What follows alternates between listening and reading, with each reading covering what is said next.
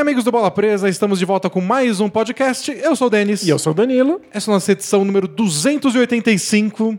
Danilo, a última edição antes do caos. do caos antes total. da NBA possivelmente virar do avesso. A NBA tem tudo pra ficar muito diferente no próximo podcast que a gente gravar. É, que deve ser na próxima sexta-feira. A gente deve gravar na próxima sexta-feira, ao invés de gravar na quinta e publicar na sexta. Por quê? Porque quinta-feira, às sete da noite, horário de Brasília, vão ser liberadas as contratações de free agents. Uau. E tem mais. Como a temporada volta realmente no dia 22 de dezembro, os times querem contratar o mais rápido possível para poder começar os training camps. Eles querem prim- treinar os times. Dia 1 de dezembro já tá todos os times reunidos para treinar. Então é bom que o elenco esteja o mais pronto possível já em 1 de dezembro. É, é melhor que os jogadores tenham se reunido antes, pelo menos, para tomar um, um chazinho. Saber né? o nome de, Claro, cada um. é mostrar as fotos da família. Todo mundo se apresenta com, aquele, com aquela tagzinha, aquele adesivo. Oi, meu nome é Lebron. Isso, e, e com a arroba do Twitter É. e do Instagram embaixo, né? Então, segunda-feira, dia 16, provavelmente, essa não é uma oficial, a NBA deve liberar trocas. Que tá todo mundo em Gaza desde fevereiro, não pode trocar. É, é muito Deve desesperador. ter muita troca engatilhada que é só liberar pra anunciar. Na quarta-feira, draft. E na quinta, contratações. Aliás, na terça-feira é o draft, né? Isso. Não, quarta, dia 18. Tá, eu confio no- na sua visão de calendário. Então é uma semana caótica, vai ter draft, vai ter free agents, vai ter tudo. Então, ufa, E Quando a gente- com pressa. quando a gente voltar aqui, é- muita coisa pode estar diferente. Exato. Então, esse é o motivo pelo qual a gente precisa falar de draft hoje. Hoje. A gente não vai ter tempo pra lidar com isso depois. Vai ter muitas mudanças, possivelmente, na NBA. Aliás, se a gente não tiver nenhuma troca, nem grandes contratações, vai ser muito surpreendente e muito broxante. Vai ser a off-season mais broxante, vai ser a mais alguma coisa. ou a mais movimentada, ou a mais rápida, ou a mais relâmpago, que todo mundo assinou em dois dias, ou a mais broxante. Isso. Alguma Vai coisa algum, mais. Algum superlativo a gente vai ter aí. História veremos. É. Bom, antes da gente falar um pouco de- de- desse calendário maluco e do draft, o Danilo tem que fazer um carinha do jabá. Bem bonitinho. Aliás, quem tá vendo a gente no YouTube tá vendo um carinha do jabá. A gente botou uma fotinho, um desenho dele pequenininho na tela pra homenagear o Karim Abdul-Jabbar, conhecido como Carinha do Jabá. Isso. Que nomeia o nosso trocadilho. É. E ele tá lá para lembrar vocês que a gente é um blog, bolapresa.com.br, tem sempre textos novos sobre basquete por lá. Além dos nossos podcasts, a gente tem um podcast aberto que sai todas as sextas-feiras no Spotify ou no seu agregador de podcasts favorito. Mas nossos assinantes que assinam a gente lá no Hotmart Sparkle têm acesso a muito mais. Tem textos exclusivos, podcasts especiais todos os meses, nosso clube do livro, nosso filme room analisando jogos antigos. Você tem acesso ao nosso grupo exclusivo no Facebook e no Sparkle. Então é só assinar a gente lá, entra lá no bolapresa.com.br, lá na barra de cima tem um assine, é só clicar, ou na descrição aí do podcast ou do vídeo se você está no YouTube. Boa. E é bem simples, você assina a gente no Sparkle, imediatamente você ganha acesso a uma comunidade que chama Conteúdo Exclusivo do Bola Presa. Não fica mais direto que isso. você entra nessa comunidade, tem tudo lá. Todos os textos, todos os podcasts, todos os vídeos. É muita coisa para você ficar lá scrollando, clicando, ouvindo. Dá para fazer ou no aplicativo do Sparkle ou direto no seu navegador. Isso, tem uma listinha lá com todos os textos exclusivos que a gente escreveu nos últimos cinco anos de conteúdo para assinantes. É muita coisa. Ou seja, se você é conspiracionista e quer se esconder dentro de um bunker nuclear, tem muito conteúdo para ler. E teve conteúdo bastante na semana passada. Essa próxima provavelmente a gente não vai gravar nada porque deve ter muita coisa rolando. Mas a gente já divulgou o novo Clube do Livro, que é a nossa sessão para assinantes onde a gente comenta obras sobre basquete, filmes, é, livros ou qualquer matérias às vezes. E vai ser um documentário dessa vez, o documentário The Announcement, que conta quando o Magic Johnson disse para o mundo que tinha o vírus HIV. É um documentário bem legal, bem importante, que narra direitinho, narrado pelo próprio Magic Johnson, sobre como foi viver aquela época. E é, a gente vai. Já está disponível para todos os assinantes assistirem com legendas em português. E aí na outra semana a gente vai gravar um podcast comentando o filme. Isso, e lendo e respondendo os comentários que vocês assinantes mandarem pra gente. Boa. Então vamos falar de basquete? Bora?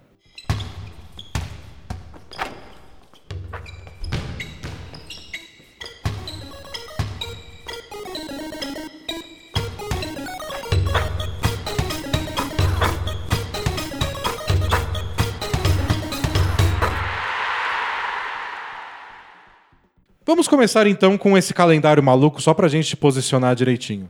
Como a gente disse, dia 16, provavelmente, início das trocas. Dia 18, o, o draft.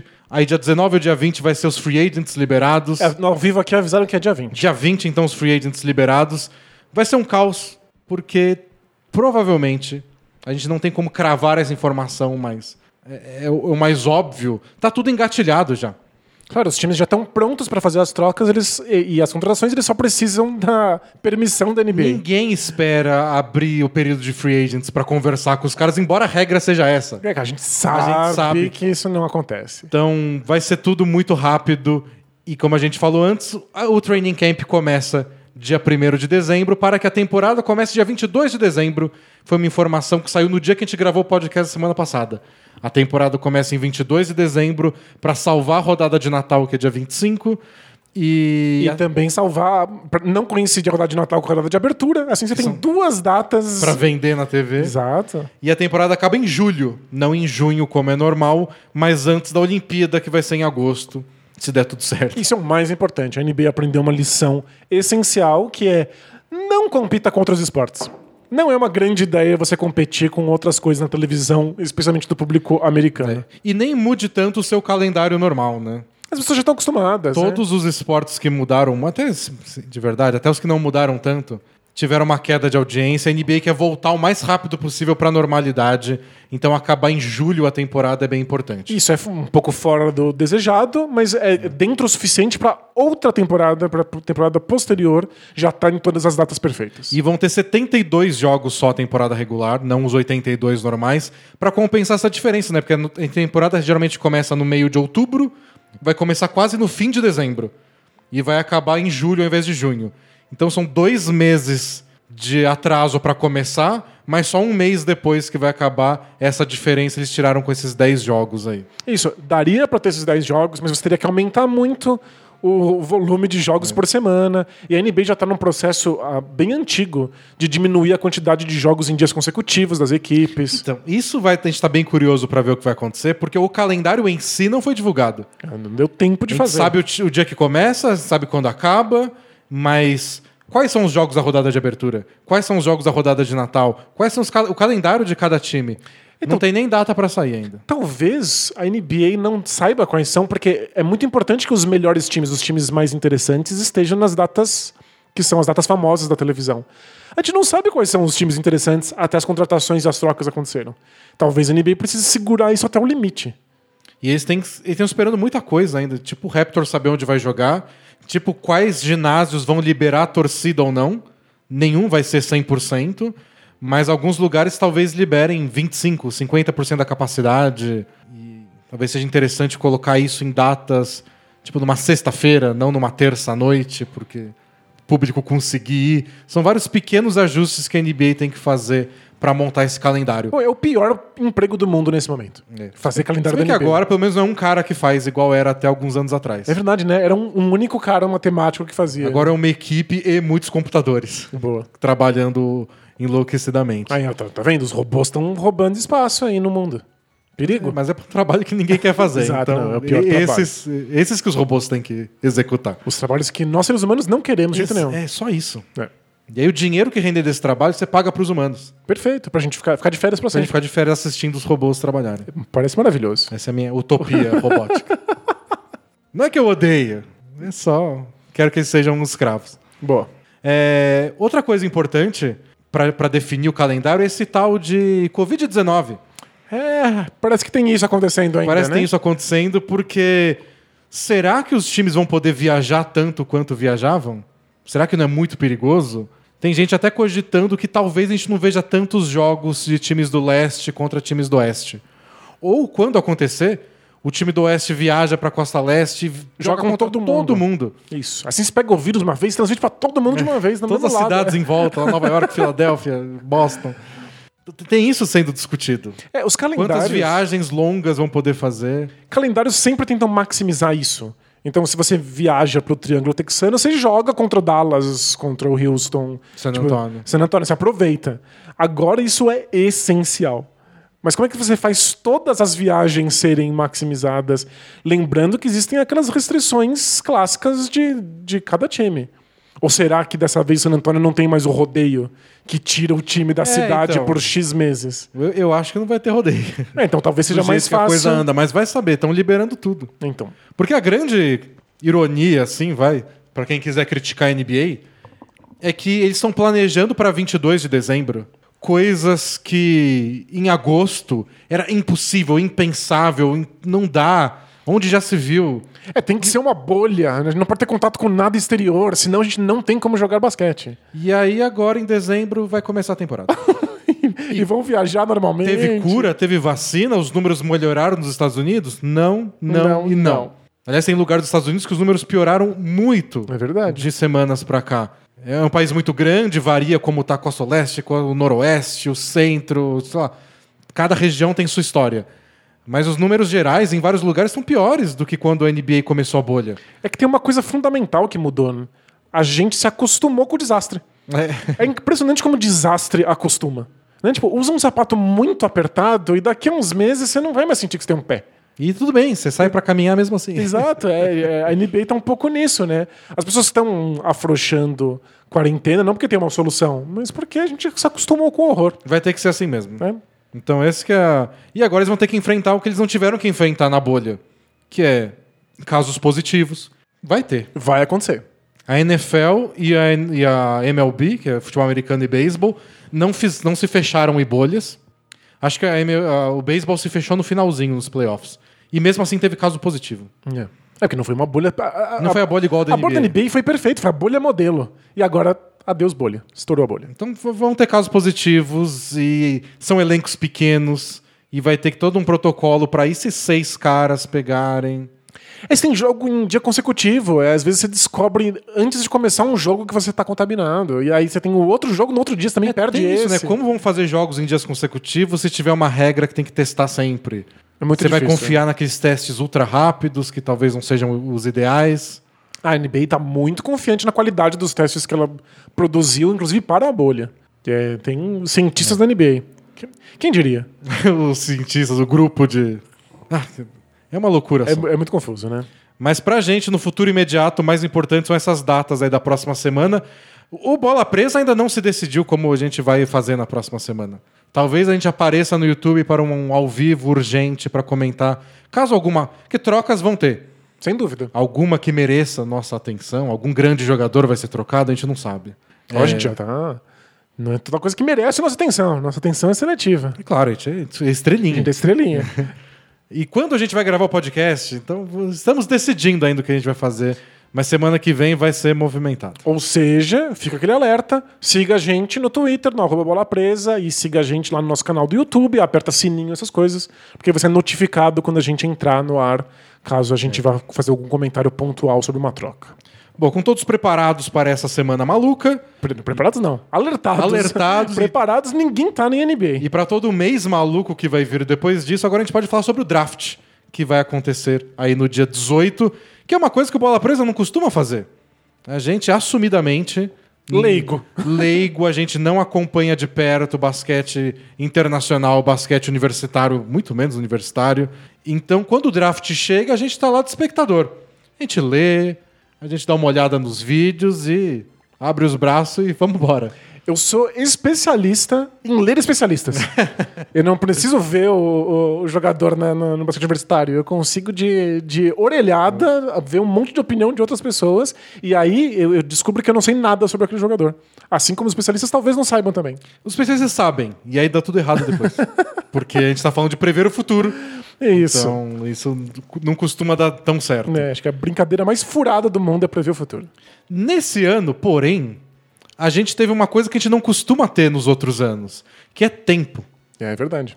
Porque normalmente acaba a final da NBA e aí uma semana depois já é o draft. E a gente estava mergulhado nos playoffs, a gente não ia parar tudo para ficar vendo videozinho de qualquer maluco que jogou em Universidade B. Dessa vez não, a temporada acabou faz tempo. Esses nomes estão sendo discutidos desde o do ano passado. A gente teve tempo de ir lá e ler, não um especialista, não dois, mas três, e ouvir podcast, e assistir não sei quantas compilações de vídeos no YouTube. Então, não é que a gente virou especialista. Não, longe disso. Já, já, disclaimer logo de cara. A gente está dando muita coisa de segunda mão. Mas pelo menos a gente pode conversar sobre o assunto antes do draft. Pois é. E o fato de que tivemos uma pandemia também fez com que a gente tenha menos informação para colher. Essa é a gente já verdade. tá mais em pé de igualdade com os especialistas. Eu não vi ele jogar, você também não viu. Exatamente, ninguém viu. Porque ele jogou meia dúzia de partidas. E tem isso, a gente nunca vê os treinos exclusivos que os jogadores fazem para as equipes que querem draftá-los. Dessa vez, nem teve os treinos. É pouquíssimos times Pouquíssimos tiveram. times. Porque a NBA teve que liberar um a um os times que pediam. Tinha vários times que estavam com as suas instalações de basquete fechadas porque tiveram casos de Covid. Eh, O Knicks foi um desses, por exemplo. É. E teve gente que teve que mandar uma equipe para viajar para um lugar onde o o jogador estava fazendo seus treinos. Então foi muito limitado em comparação ao que é um draft normal, que é chama 12 caras. E aí um treina sozinho, outros treinam um contra o outro, faz um zoom contra um para tirar uma dúvida. Geralmente é algo muito mais trabalhado. E tem muitos caras que despontam no torneio da NCAA, que é o mata-mata famoso, e não teve, foi cancelado.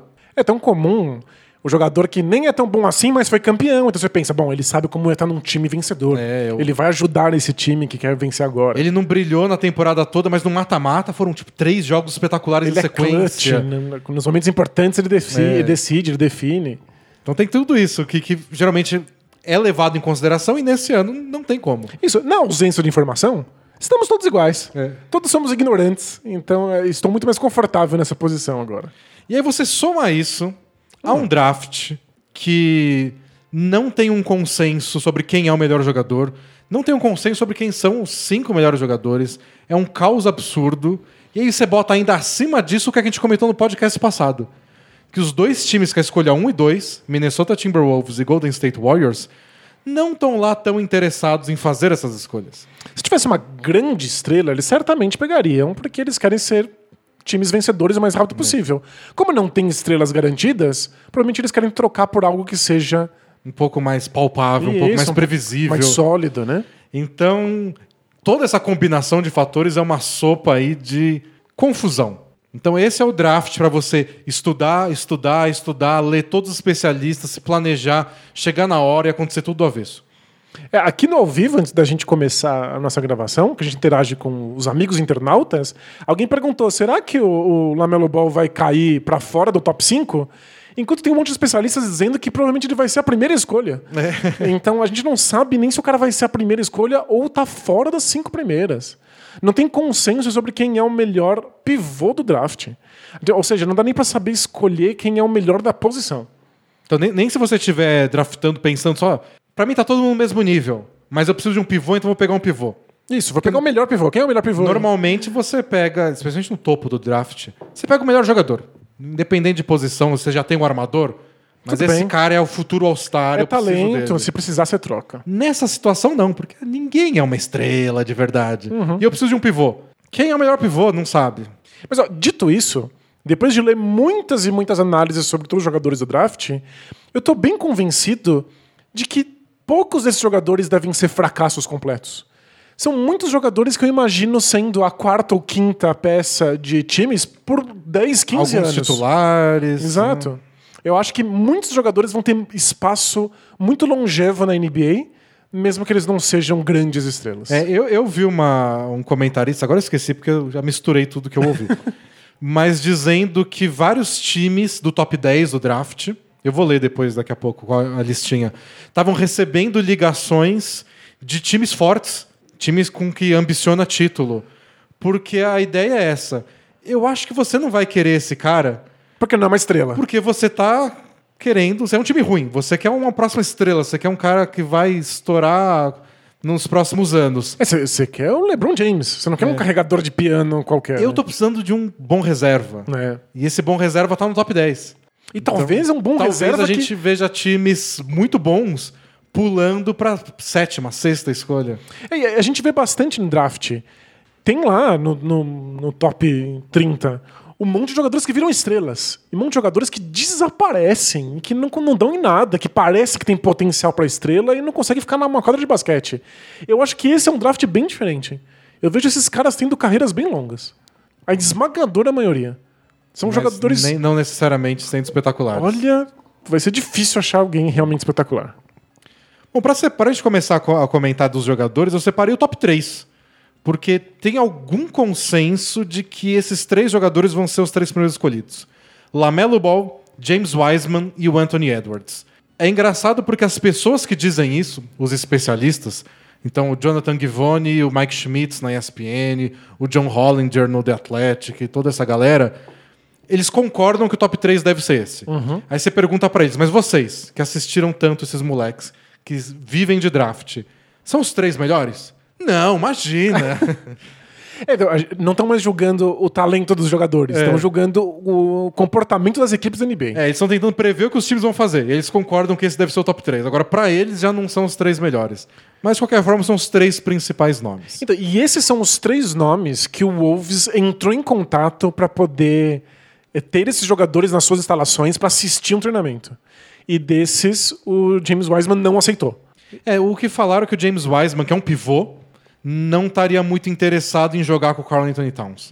Porque ele vê como um cara da posição dele, então ele não vai poder jogar muito, vai perder minutos, não vai ser bom para ele se desenvolver e se valorizar nos primeiros anos de NBA dele. Então é E possível. Minneapolis é frio pra cacete. Tem isso. Ninguém quer ficar em Minneapolis. Mas esses três que podem ser o top 3 do draft, pelo menos são os três que o Wolves considerou. É. Então um dos três vai estar na mão do Wolves. Boa. O top 10, para quem não acompanhou, Minnesota tem a primeira escolha, o Golden State Warriors tem a segunda, o Charlotte Hornets a terceira, o Chicago Bulls a quarta, o Cleveland Cavaliers a quinta, o Atlanta Hawks a sexta, o Detroit Pistons a sétima, o New York Knicks a oitava, o Washington Wizards a nona, o Phoenix Suns a décima. E aí tem San Antonio Spurs, Sacramento Kings, New Orleans Pelicans e o Boston Celtics fechando o- a famosa lottery. São os times que foram sorteados para essas posições. Depois disso é pela posição que cada equipe acabou a temporada regular. Perfeito. Então, esses são os times que vão escolher os principais nomes. Agora, o nosso top 3, Lamelo Ball, James Wiseman e Anthony Edwards, você come- quer começar por quem? Vamos nessa ordem. Lamelo? Isso. Lamelo Ball, irmão do Lonzo Ball, mais um do clã Ball a chegar na, na NBA. Então começou mal. Começou mal. Esse é, esse é o principal problema dele. Não é culpa dele ter o Lavar Ball como pai, porém, faz parte da sua vida, não tem o que fazer. E por ter o Lavar Ball como pai, a carreira dele não foi típica. Então, quando ele estava no terceiro ano do colegial, ele largou o basquete colegial e foi jogar na Lituânia, num time montado só para ele jogar. Foi assim. Vai, vai ter um documentário sobre isso um dia, porque é uma história. É, é muito fascinante. é. mas queria que fosse um time profissional, não queria ficar nessa negócio de basquete colegial e depois universidade. Eles queriam ganhar dinheiro, queriam vender a Big Baller Brand. Isso, marca de tênis, tosco. E aí eles conseguiram um negócio na Lituânia e foram jogar lá e durou uma temporada, foi um negócio meio caótico.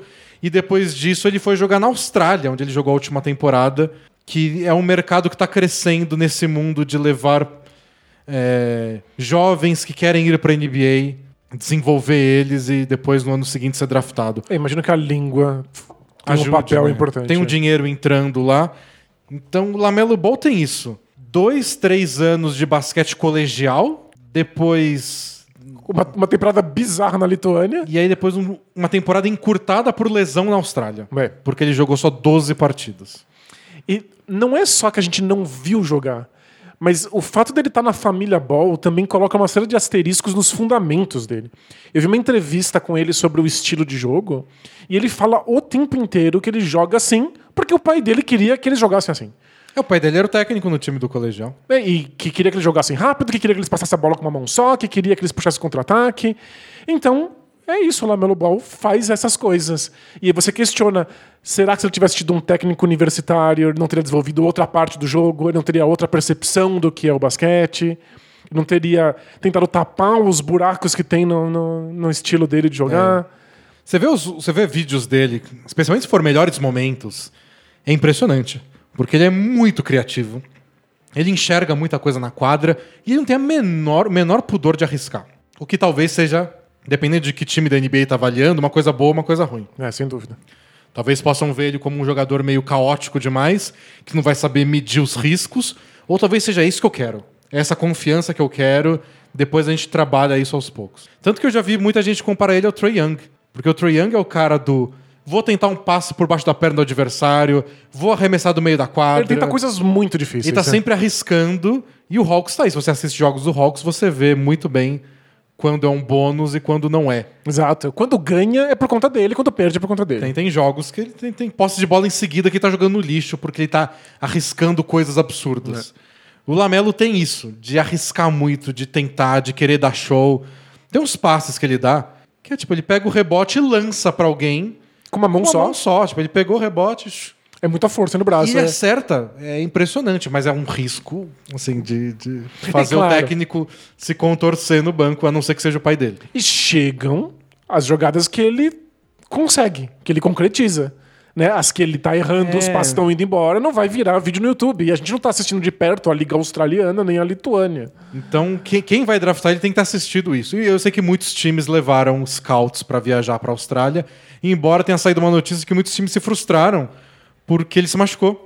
Então eles não tinham ido para lá, não tinham levado alguém para assistir pessoalmente. É longe pra caramba, faz um baita de um calor. Você chega lá e o, cara tá, e o cara tá machucado. É caro pagar um olheiro para ir para lá. É, então. E, e ele se machucou e não assistiu, Imagina mas quantas horas de avião? vídeo não falta pra, pra ver. Então tem essa parte. Imagino que os times no top 3 estão vídeos de jogos inteiros, mas pra gente chega os highlights legais. Claro. Mas acho que tem uma lição muito importante pra gente tirar disso, que não é sobre basquete. Que é a, a família às vezes que é o melhor da gente. Mas é tão importante que você tenha experiências fora da família. Não é? Você tem que ter essa inserção social. Imagina se ele tivesse entrado numa universidade e tivesse que jogar num estilo levemente diferente, a gente saberia quão versátil ele é. A gente teria visto muito mais de perto as inconsistências e as consistências dele.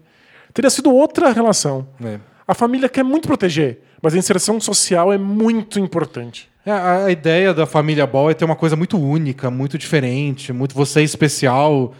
E no fim causa confusão. Mas não sei, deu certo com o Lonzo Ball. Foi a segunda escolha no draft. E agora talvez o Lamelo seja a primeira. Isso, é. Então mas... você olha pro Lavar e fala parabéns. É, mas Porque para... você treinou os dois, você fez o marketing dos dois, você escolheu a trajetória da carreira dos dois, ele que negociou para ele pro Lonzo e para UCLA, por exemplo. É que não dá pra fazer essa relação direta entre causa e consequência. Porque não parece que o Lonzo talvez fosse um jogador melhor se ele tivesse tido outras oportunidades? Assim, é que deu certo. Não, Sam. É que talvez se não, Não- tivesse não feito dá- nada, teria dado Talvez certo fosse. também. Não, é, Não dá pra fazer essa relação. talvez fosse melhor entendo. ainda sem, mas deu na, certo. Na cabeça dele, ele só Ele tem vai- sucesso. né? Exatamente. É, outra coisa que lembra muito o Trey Young, embora seja uma coisa genérica que valha para vários jogadores, ele é considerado meio preguiçoso na defesa. Do tipo, não tá muito ativo, não tá lá chamando alguém para marcar no mano a mano, a, a ponto de você não saber ao certo se se ele é bom, ele é ruim, qual é o potencial dele. Ele não participa muito defensivamente, segundo a galera que assistiu ele mais de perto.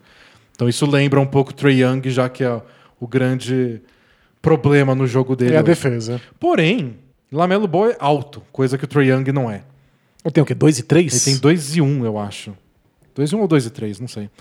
Mas para um armador é bem alto. O que quer dizer que às vezes você pode botar ele do lado de outro armador e contar que ele possa defender os jogadores mais altos. Então, não sei. O, o corpo pode ajudar na defesa quando você não é o ideal. É. Se você não tem a defesa ideal e é um nanico de braço curto, fica, fica ainda mais difícil. É, o Trae Young sofre não só pelas limitações defensivas, mas porque o corpo dele é muito franzino. É, né? e arremessam na cara dele porque ele é baixinho. Claro, é. Eu acho que o Lamelo, pelo menos, tem. Se ele, se ele se engaja um pouco, estica o braço, ele consegue contestar o arremesso de alguns armadores. Isso, mesmo que ele, que ele moscar na defesa, tiver péssima velocidade lateral, ele consegue ficar na frente de pessoas. É, isso, isso acho que pode ajudar ele. Sem dúvida. Mas o negócio é isso: é um armador alto, muito criativo. E ajuda, né? Você tá enxergando o jogo, você já é mais alto, você tem outra, outras possibilidades de passe que armadores baixinhos às vezes têm dificuldade. Isso. E ele tem um arremesso consideravelmente melhor do que era o arremesso do Lonzo Ball quando entrou na É. NBA, o que também ajuda você a ser um armador mais criativo e ter mais espaço para passar a bola. E, e é que é tipo uma coisa: os, os números de arremesso dele não são os melhores, mas você vai ver os arremessos que ele tenta. É, esse é um arremesso muito difícil. Não é, por- é, é daí que surgiu a comparação com o Trae Young. Ele quer arremessar do meio da quadra, ele quer dar um drible, dar um step back, passar a bola na cabeça, mandar um beijinho e arremessar. e ele acerta alguns que, tipo, com alguma consistência, fala impressionante. Então, mas são tão difíceis, tão. Não tem um padrão do tipo o arremesso que ele gosta. E o, e o Trae Young vem na escola Kevin Durant de carta branca na primeira temporada. É. Que é tenta tudo aí, por mais difícil que seja, e eventualmente você mesmo vai limpando, você vai podando as coisas que você faz. Não sei se o Ball vai ter essa oportunidade. É, depende muito de onde ele vai cair. E nesse top 3, eu acho que o Hornets seria o único time a dar carta branca pra ele, porque o Hornets não tem um grande elenco. Embora as duas peças mais conhecidas do time, o Rozier e o Devontae Graham, sejam da mesma posição. Mas aí também nenhum dos dois é santo pra não mexer. É, claro. Se você drafta um cara que se, se- o Hornets acredita que o Lamelo Ball é a próxima estrela, bota o time na mão dele. E troca o que precisar. e- É. Se ele não se entender com o Graham, tchau Graham. Claro. Se o Lamelo for tudo isso que imaginam, claro. Agora no Warriors, não, né? Claramente ele não vai ter carta branca pra nada. Não. E no Wolves, não sei, eles acabaram de pegar o D'Angelo Russell. E e aí tá aí a ironia, né? O Russell foi trocado do Lakers depois que o Lakers draftou o Lonzo Ball. Tipo, ele é nosso armador do futuro. O Magic Johnson falava que o Lonzo Ball ia ter camisa aposentada no Lakers. Tchau, Russell, a gente não precisa de você. Você fica dedurando seus amigos que traem a namorada. Tchau. E agora, de novo, ele chega e tem um outro, outro irmão Ball que joga na mesma posição. Que talvez roube minutos que talvez dele. roga ou minutos, ou a função, ou protagonismo. Pois é, coitado. Pobre né? D'Angelo Russell.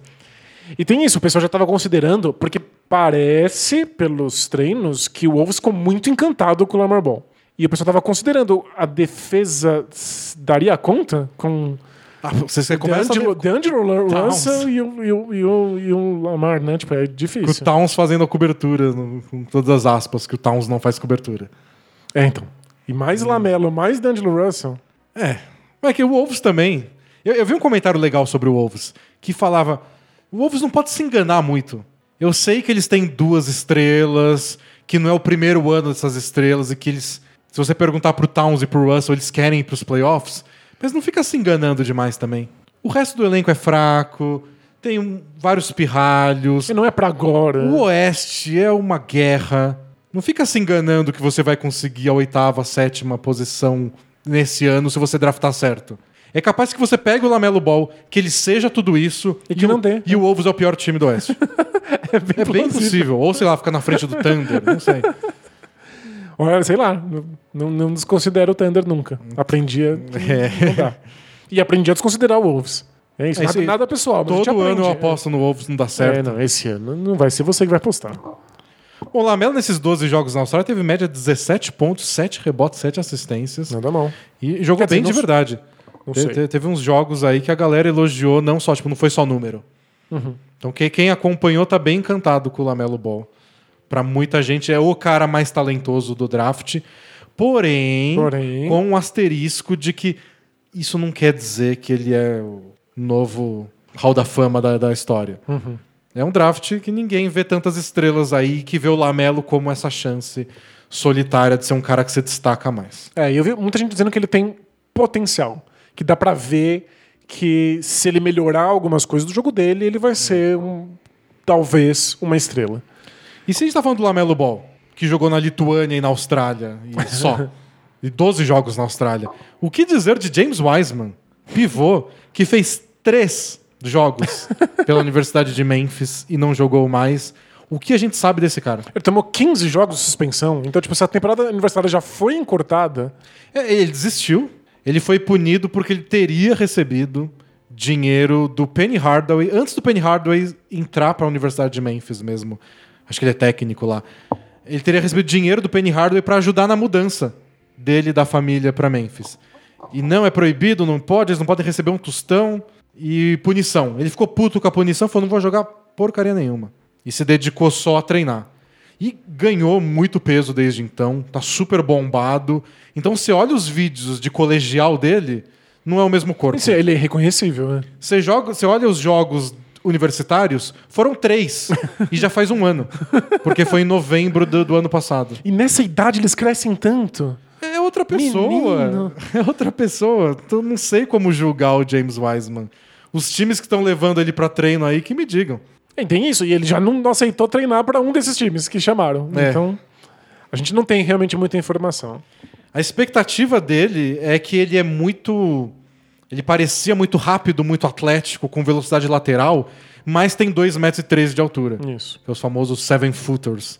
E pra você ter uma ideia, se ele entrar no top 3, ele vai ser o terceiro jogador nos últimos 10 drafts a ter pelo menos 2,13 de altura e entrar no top 10. Uau. No, no top 3, desculpa. Teve o. é O quarto jogador, né? Teve o DeAndre Ayton, o Carl Anthony Towns e o Joel Embiid. Então, não é uma época onde só a altura te bota no top 3 como era antigamente. Nossa, se você tinha essa altura, você tinha grandes chances de ser a primeira escolha do draft É. há 20 anos atrás. Então, é uma baita expectativa botar um cara desse, porque esse negócio de ele é muito bom em toco, ele é ágil bastante pra talvez marcar uma troca de, de defesa, um cara mais baixo.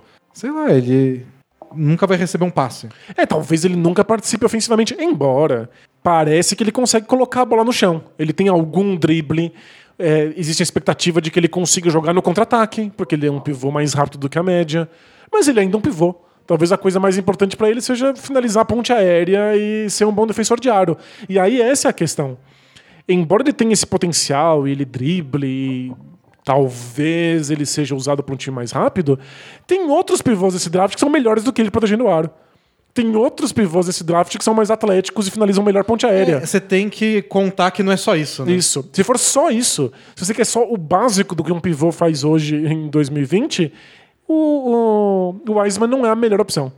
Se você espera que ele consiga fazer mais e que vai ter espaço para isso no time da NBA, aí vale a aposta. É, a, a grande discussão que eu ouço sobre o Wiseman é. Ele deve ser muito bom, o físico dele é impressionante, e vai dar certo na NBA. E aí a discussão começa a esquentar em onde eu drafto ele. Vale a segunda escolha? Não vale? Mas se não for, quem você pega? Porque tem isso. Tipo, ele não merece a segunda escolha. Tá, o que, que jogador merece nesse ano? Todos têm um asterisco do lado, alguma observação que não passa confiança. E aí tem isso. Então o Warriors devia trocar essa segunda escolha, descer e pegar outro pivô na oitava escolha. Tá, mas quem eles vão pegar nessa troca, já que ninguém bota fé que, que a segunda escolha é alguma coisa? É, então.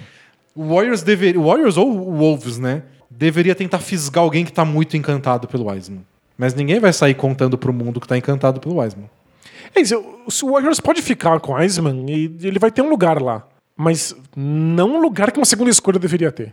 né? É, n- não é o que o Warriors esperaria de vamos pegar um grande jogador pra completar nosso time que já tem várias estrelas. Não, você pega o Wiseman, é a posição que eles precisam pra fechar o quinteto titular. É Curry, Clay Thompson, Wiggins, Draymond Green e Kevon Looney, que só se machuca. Bota o Wiseman.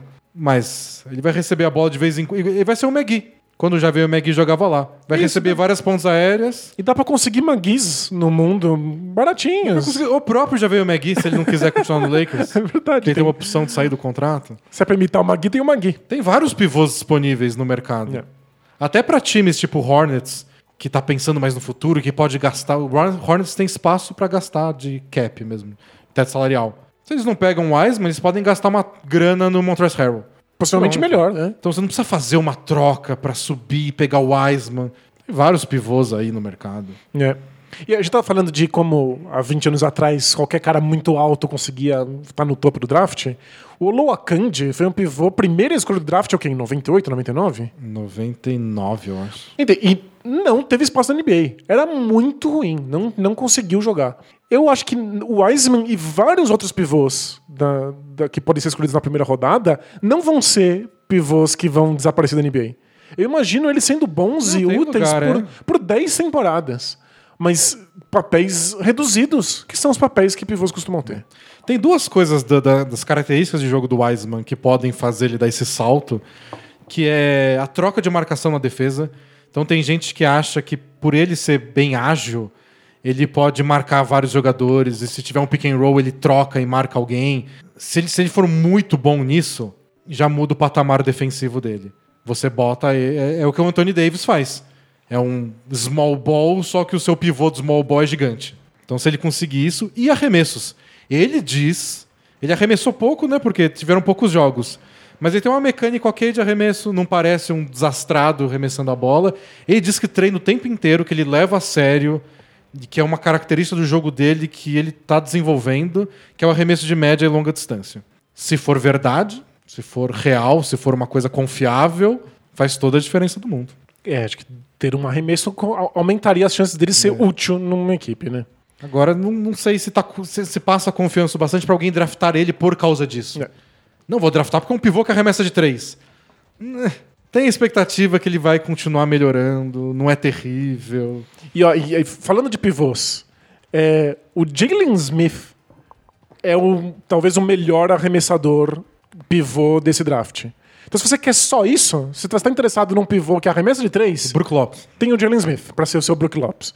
Para ser um, um pivô que é só defensivo, capaz de se virar no pick and roll, então um defensor que marque tanto o aro quanto o perímetro, tem o Precious Achiuwa, que dizem que é o melhor do draft para fazer isso, especificamente e possivelmente só isso. Então, tem gente que acha que o Okungu, o Onyeka Okungu, que também é uma força nominal pra brigar com o Precious, é, que ele é, é- é o melhor protetor de aro, o cara dos tocos desse draft. E que também é um defensor vers- versátil. O, o John Hollinger, do The Athletic, que trabalhou até o ano passado como assistente general manager do, do, do Grizzlies, ele colocou o Okungu como o terceiro melhor jogador do draft, ponto. E o James Wiseman em oitavo. Então ele como o melhor pivô e o terceiro melhor jogador no geral. E você vê os tocos que ele deu na universidade, é impressionante. E, a- É um aliás, timing absurdo, com um físico absurdo. Então você pensa, "Hum, não consegui o Wiseman, não vou trocar para a segunda posição para ter o Wiseman, porque o Okungu pode sobrar na 4, na 5, na sexta escolha. É, faz sentido. E você falou desse, desse time nos tocos. Talvez seja a coisa que eu fiquei mais impressionado assistindo o vídeo dessa nova safra no draft é que eles estão acostumados ao semicírculo imaginário. Eles foram treinados nos últimos anos para conseguir pular para tocos e cair fora da zona de aterrissagem dos adversários. Os jogadores atuais da NBA erram isso o tempo inteiro. É a, molecada que vai saber fazer isso direito. Então, é- a gente Espero, porque eu não aguento mais assistir lance livre. Pois é, mas é, tipo, é gente dando toco de uma maneira que a gente não tá acostumado a ver na NBA nesse momento.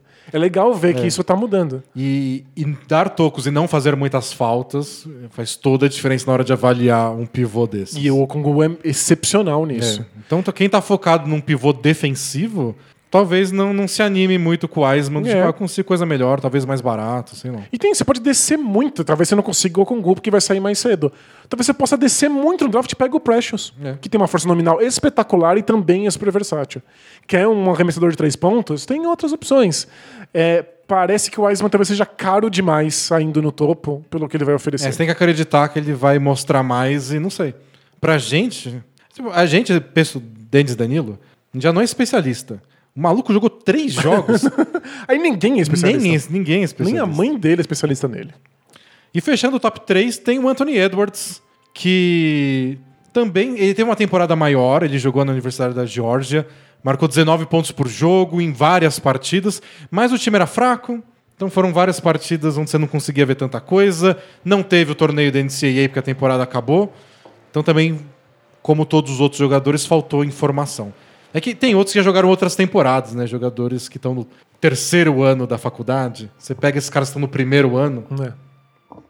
a comparação dele, se der tudo certo, assim, pelo estilo de jogo, é o James Harden. Porque. Ele é um criador de arremesso, basicamente, né? E as infiltrações que ele faz não é tanto. Ele é explosivo, ele tem um físico bem impressionante, mas o que impressiona mais no físico dele é, é a força. Como ele vai lá e dá uma primeira passada e passa pelo marcador, e ele tromba com todo mundo, não perde o equilíbrio, faz uma bandeja. Mas você tá falando que a gente não tem nenhuma certeza de quem vai ser a primeira escolha do draft, que talvez não tenha nenhuma grande estrela, e aí você compara o cara com o James Harden. Não, não, de estilo de jogo. Você pega os números dos dois, do Anthony Edwards e do Harden na universidade, tudo muito parecido. O físico deles é parecido e o Harden fez tudo isso com 53% de aproveitamento de arremesso, o Anthony Edwards com 40%. É, então, essa é uma diferença muito crucial. Então, é, é sim. O Lamelo Ball não é o novo Trae Young, o Anthony Edwards não é o novo James Harden, ou talvez seja. É só pra conseguir visualizar como eles jogam. Exato. E, e pode ser que eles talvez sejam, mas nada indica que sejam nesse momento. Porque quando a gente está draftando, a gente está olhando, claro, para o futuro, mas é um futuro imaginativo. A gente tem que tentar fazer uma fotografia mais clara possível de como o jogador é no instante que ele é draftado, É. né? E ele gosta muito do step back, o que também faz a gente lembrar do Harden. O step back não é tão bom, É Isso, é, tem baixo aproveitamento. mas tem no repertório, então tem, tem todas essas comparações. Agora, tem uma comparação que eu acho hilário, porque cogitaram ele no Wolves, porque por ser um ala, ele joga na posição 2 ou na 3, ele é o cara que não bate nem com o D'Angelo Russell nem com o Carl Anthony Towns. Ele complementaria os dois, certo? Certo. Aí tem uma outra comparação que fazem com ele, além do James Harden. É. Andrew Wiggins. É o novo Andrew Wiggins pro Wolves, como se eles não tivessem traumatizados o suficiente. pois é. Porque dizem que é, assim como o Andrew Wiggins, faz um pouco de tudo, tem um talento absurdo Potencial físico e físico de dar inveja. e não mostrou nada ainda. E tem dia que você fala assim, "Pô, só joga, faz alguma coisa, cutuca ele com o graveto, se mexe. Vê se tá vivo, né? É. E o Mike Schmitz, da, da ESPN, que tem várias entrevistas com os jogadores do draft, ele falou: tem dia que você vai entrevistar ele e ele parece desinteressado. É, nossa, assustador. Tem dia que você vai ver treino e ele parece desinteressado. E não quer dizer nada. Porque, tipo, o Duncan parece a pessoa mais interessada do universo. Mas Ah, é que. jogando, Duncan nunca parece Não, de fato. Mas, tipo, a, a entrevista com o cara, conversar com o cara não quer dizer nada. Mas quando você tem tanta pouca coisa pra se agarrar, a É. gente se agarra no que tem. Por isso é que vários desses times não treinaram com os jogadores do draft, mas entrevistaram pessoalmente todo mundo que eles conseguiram. É, tem umas coisas muito engraçadas que você lê de especialista em draft, que tipo, não, ele é ótimo nas entrevistas. É. Dane-se! Mas é o que eu tenho, né? Tipo, é, você se agarra ao que tá disponível. O, o John Hollinger falou quando ele tava no Memphis lá, o que eles faziam antes de entrevistar o jogador, entrevistavam umas 30 pessoas.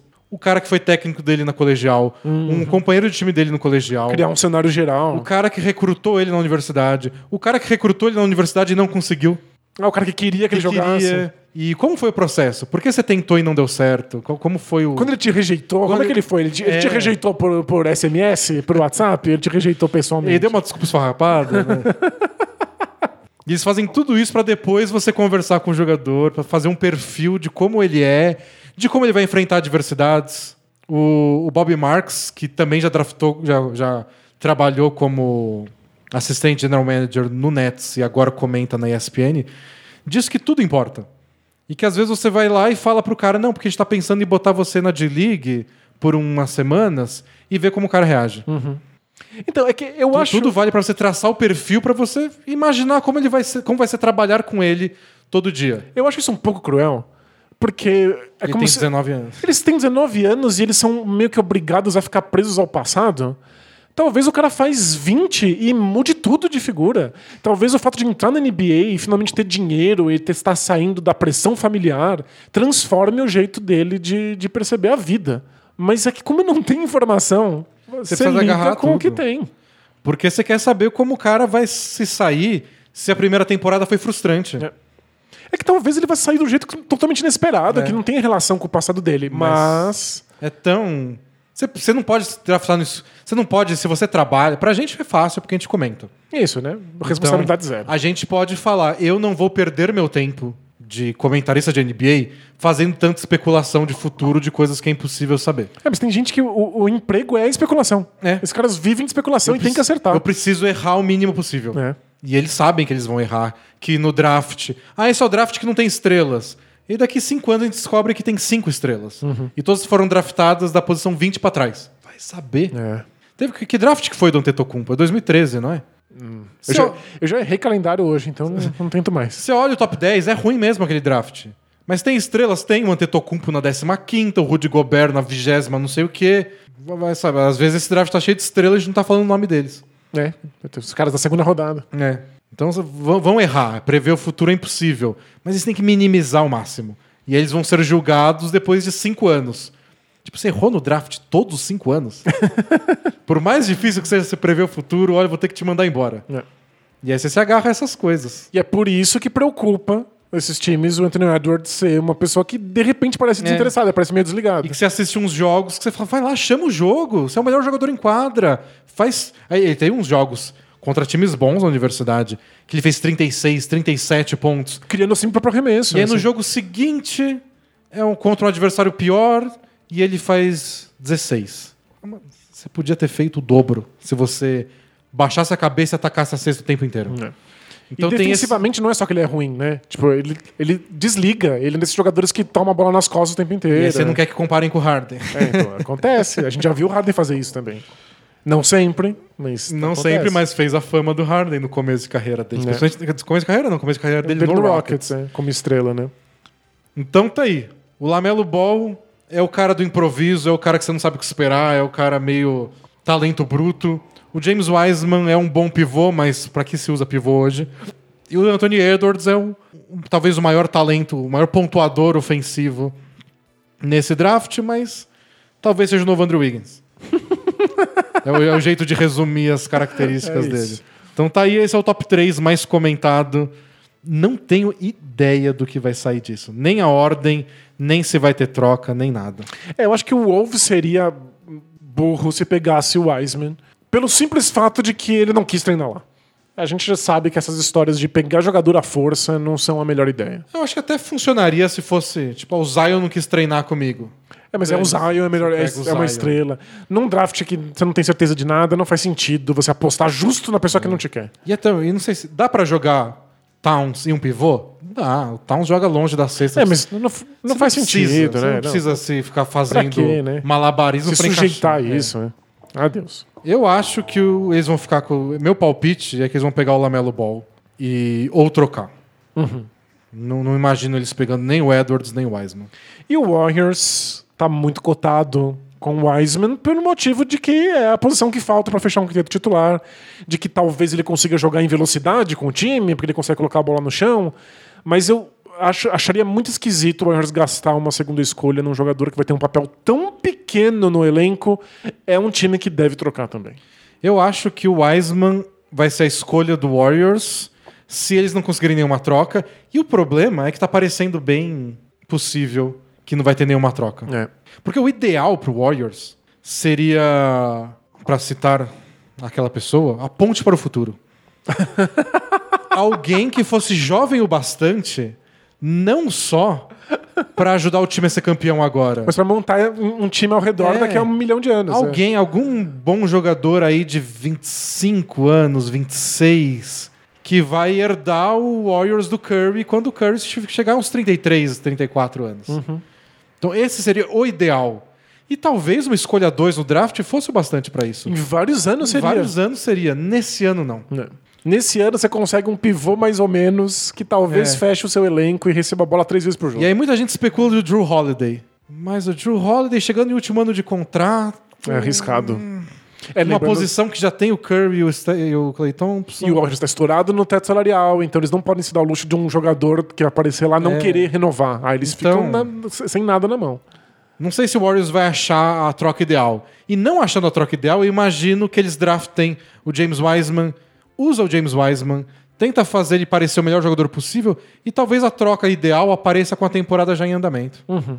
Pode acontecer. Então, eu acho que o Wiseman é uma escolha segura, do tipo, ele é bom o bastante pra gente usar e não vai perder valor de troca ao longo da temporada. Se eles tiverem confiança que, no mínimo, ele é um bom pivô que pega tudo ponte aérea. É.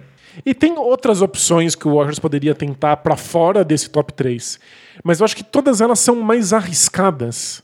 Talvez tenha aí nessa lista um jogador que possa ser o futuro dessa, dessa franquia quando o Curry for embora.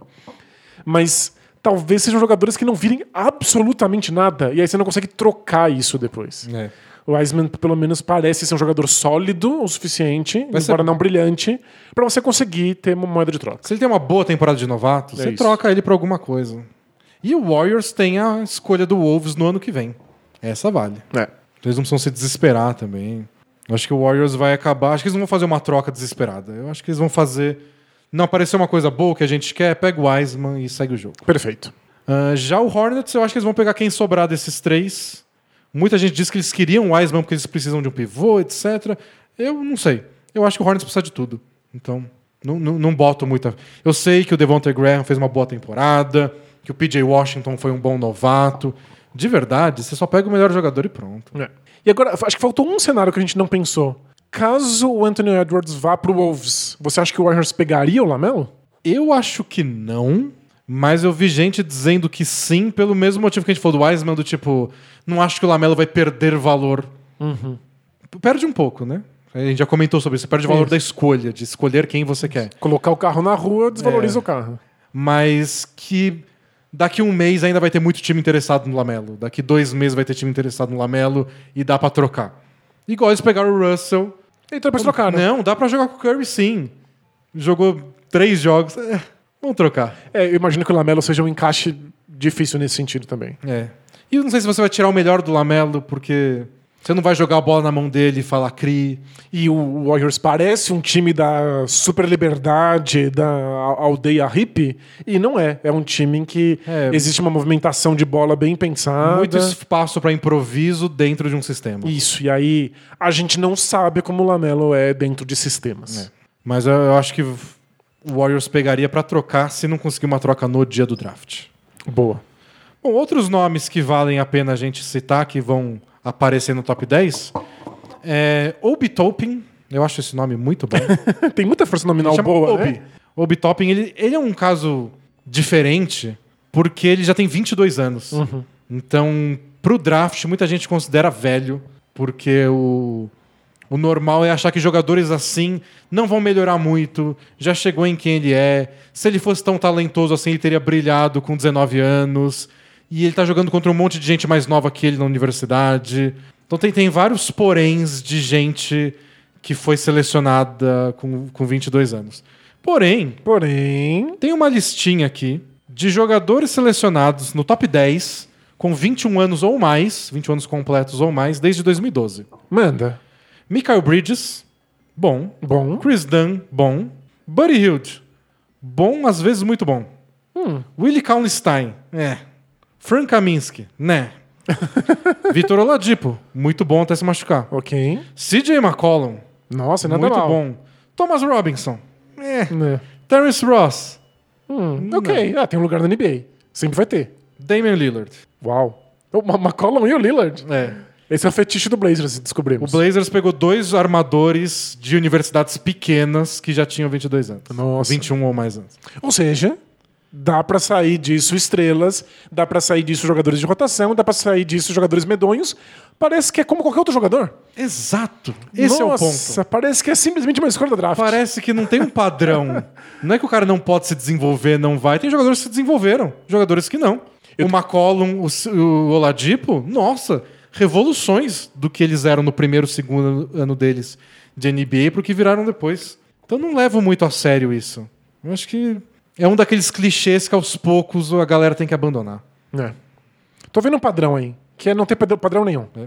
E ele mesmo disse, achei muito engraçado, ele disse que o Warriors gostou muito dele na entrevista. Ó, a autoestima tá em dia, É. né?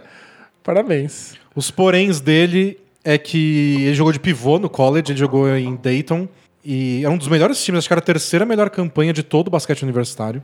É, e era o principal cestinha do time, mas ele jogou de pivô, com 2,6 de altura.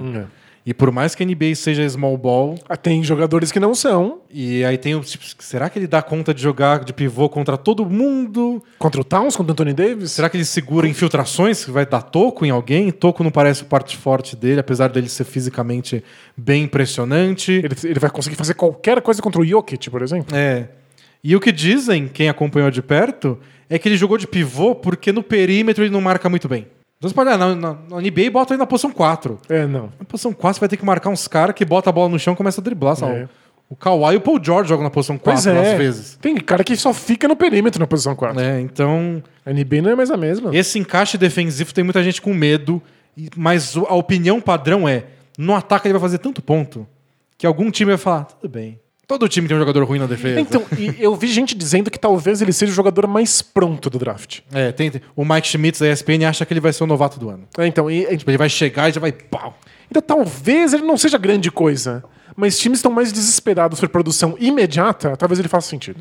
É, Tem, tem que pensar que os novatos desse ano não vão ter seis meses de off-season é verdade. acompanhado pela equipe da NBA. Fala, não, treina isso, faz, mexe isso na sua musculatura no seu treino, joga Summer League. Um mês depois eles estão no primeiro jogo profissional deles. E você teve duas partidas, é menos partida para os novatos pegarem ritmo. Menos treino, porque vai ser tudo corrido. Não, vai ser desesperador. Então, talvez pegar um cara tão pronto É. assim vale a pena. E a comparação que fazem de estilo do Topping é a Mar Stoudemire.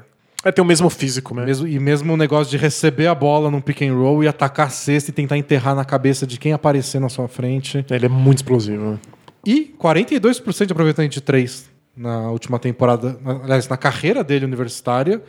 A linha é um pouco mais perto, né, no universitário, mas mesmo assim é um ótimo número. Eu, a Mari também teria isso se jogasse hoje. É, é que ele treinava arremesso de meia distância. É.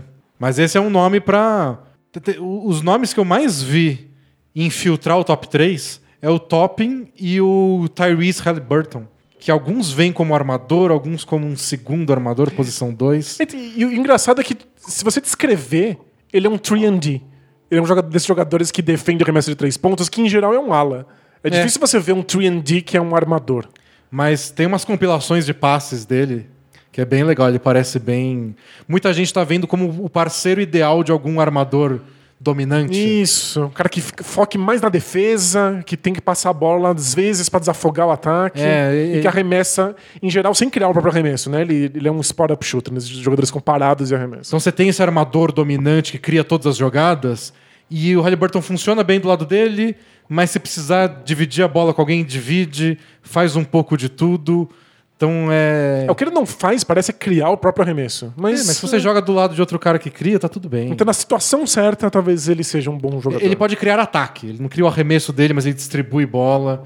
São os dois caras que eu vi já gente cogitando, tipo, poderia entrar no top 3.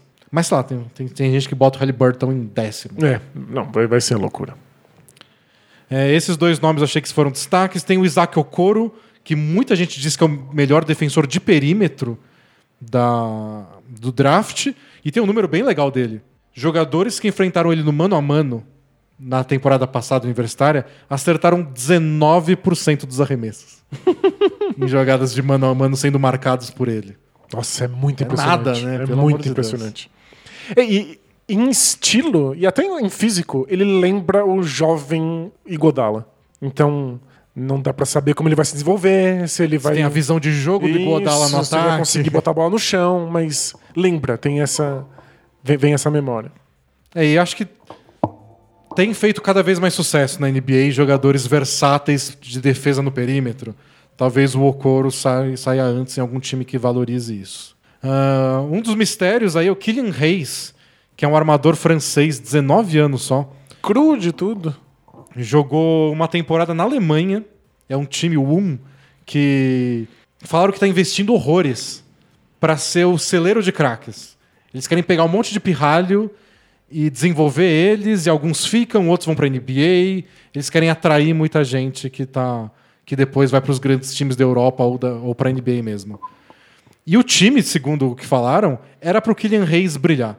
Então vai lá, toda jogada é para você, tudo um pick and roll, você tem oito turnovers no jogo, faz mais. E aí tem gente que, mas ass- tá pouco. tem gente que assiste e fala, tá bom, mas não tá meio... Queria ver ele em outro ambiente, para tirar umas dúvidas. E que- As compilações de jogadas dele são espetaculares. Ele dá uns passes muito impressionantes. Mas eu também quero ver a compilação de desperdícios de bola. é. né? Então tem gente com medo disso. tipo, Eu não vou só botar ele e dar a mesma liberdade para ele ficar errando, ele vai se desenvolver. Eu vi gente falando dele no Knicks.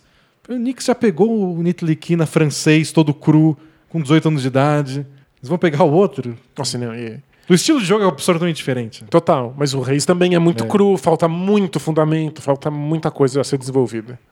E de gringo tem o Danny Avdilia, que a gente falou na semana passada, que é israelense, sérvio israelense.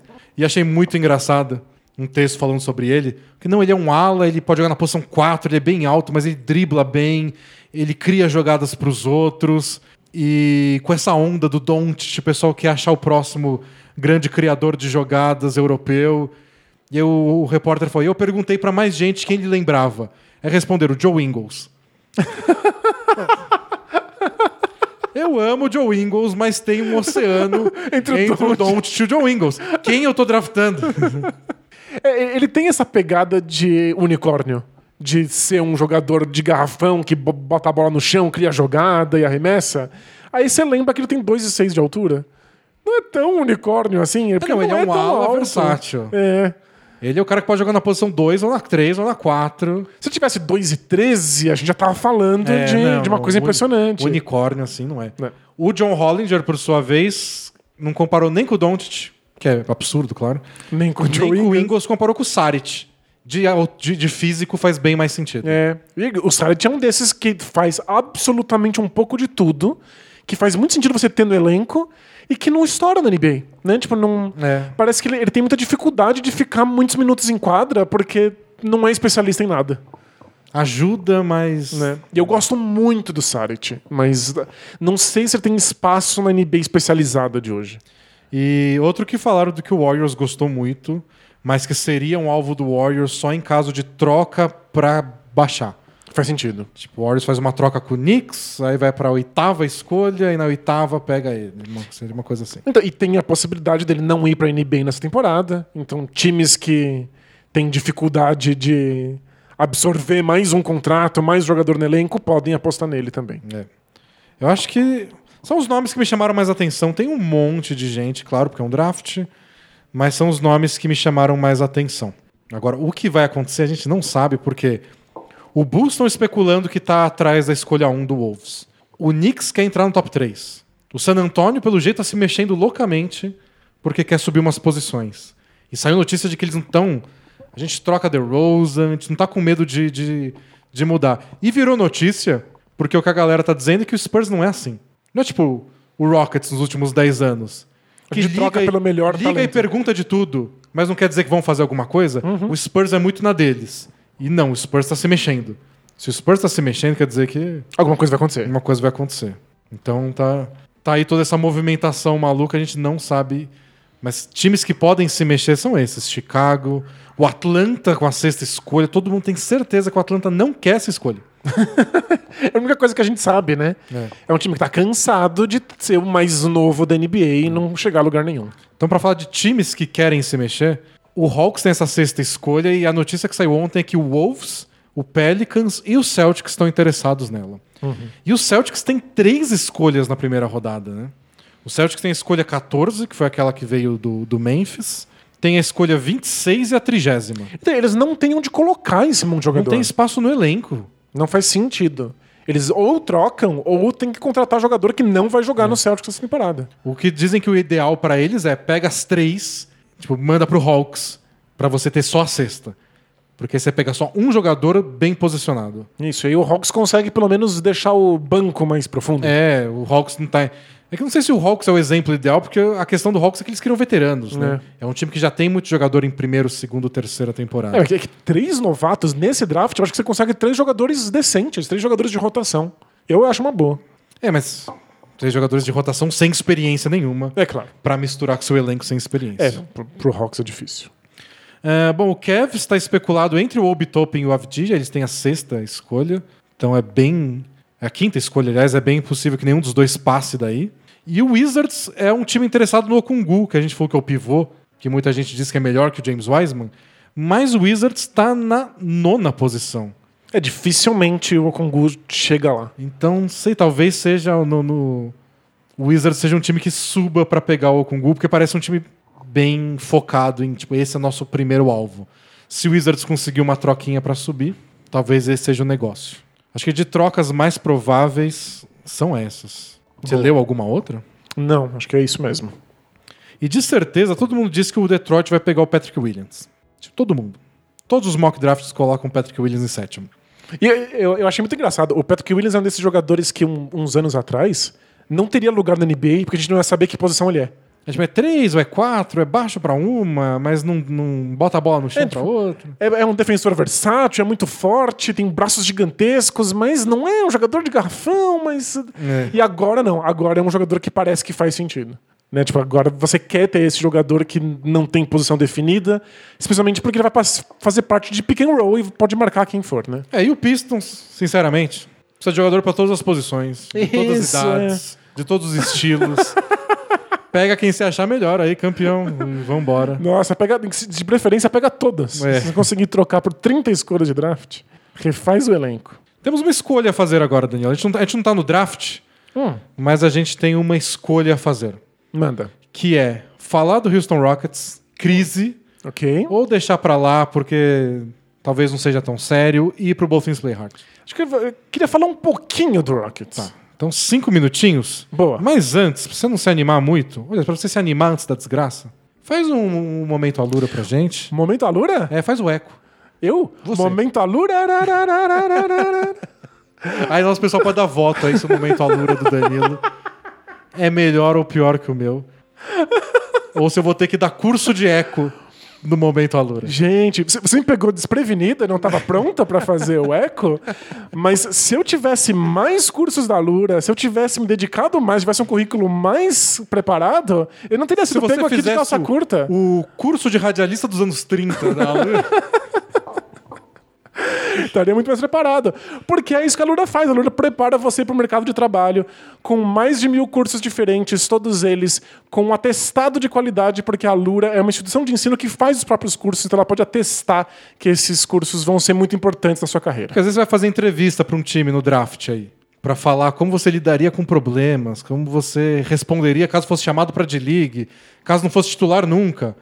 Mas é, a entrevista de emprego é difícil. É difícil? Pelo menos você mostra um bom currículo antes de falar bobagem. E aí você falou, né? o pessoal vai lá e pergunta, né? Como é que você vai reagiria se você fosse pra D-League? Onde você se vê daqui cinco anos? Isso! Faz você aí o eco do Alura. É. tipo, é tudo muito assustador. Então, é melhor você estar preparado. Então, tenha um bom currículo, faça os cursos da Alura e aproveite que com a bola presa você tem 100 dinheiro de desconto. alura.com.br barra promoção barra bola presa, você já vai lá. Aproveita que você entrou no site, vê os cursos que eles têm, tá dividido em várias áreas. Mas não vê muito, não, porque senão você não vive mais, porque É. são mais de mil. É muito e aí depois você usa nossos 100 reais de desconto pra fazer sua matrícula. Maravilha. Vamos falar do seu Rockets agora. Boa. Porque ali não sei se não tem nem se a Lura salva o Houston Rockets. Saiu uma matéria ontem no The Athletic sobre os bastidores do Houston Rockets e pelo jeito tá caindo aos pedaços, ninguém tá feliz e o Russell Westbrook quer ser trocado. Isso. E é legal que vai, vai- vão surgindo essas, essas falas meio desconexas sobre vários problemas diferentes no Rockets, e é óbvio que foi a mesma pessoa que contou, né? Alguém tá muito puto. Alguém muito puto resolveu soltar todos os podres dos vestiários, dos bastidores da equipe. E então a gente sabe simultaneamente que o Westbrook não se, não se dava tão bem assim com o Harden, que ele achava que o Harden não era responsabilizado pelas coisas ruins que fazia, que alguns jogadores do banco ficavam chateados porque o Harden é muito mandão e gritava com eles. É, dizem que o Harden deu uma bronca no Austin Rivers porque ele, Harden, errou um lance livre. Porque Ele fala, o- você me distraiu. porque ele estava de pé no, no É. banco de reservas. É, o PJ Tucker estava insatisfeito porque recebe um salário que não é condizente com a função nova que ele tem. E, e não só não ofereceram uma extensão, como esperaram até o último dia para garantir o contrato dele dessa temporada. Então, coisas que a gente imagina que talvez seja um problema, mas que vêm todas juntas de uma vez porque alguém deu com a língua nos dentes. É Foi o Daryl Morey. possível, né? Ele acabou de ir embora. É, então.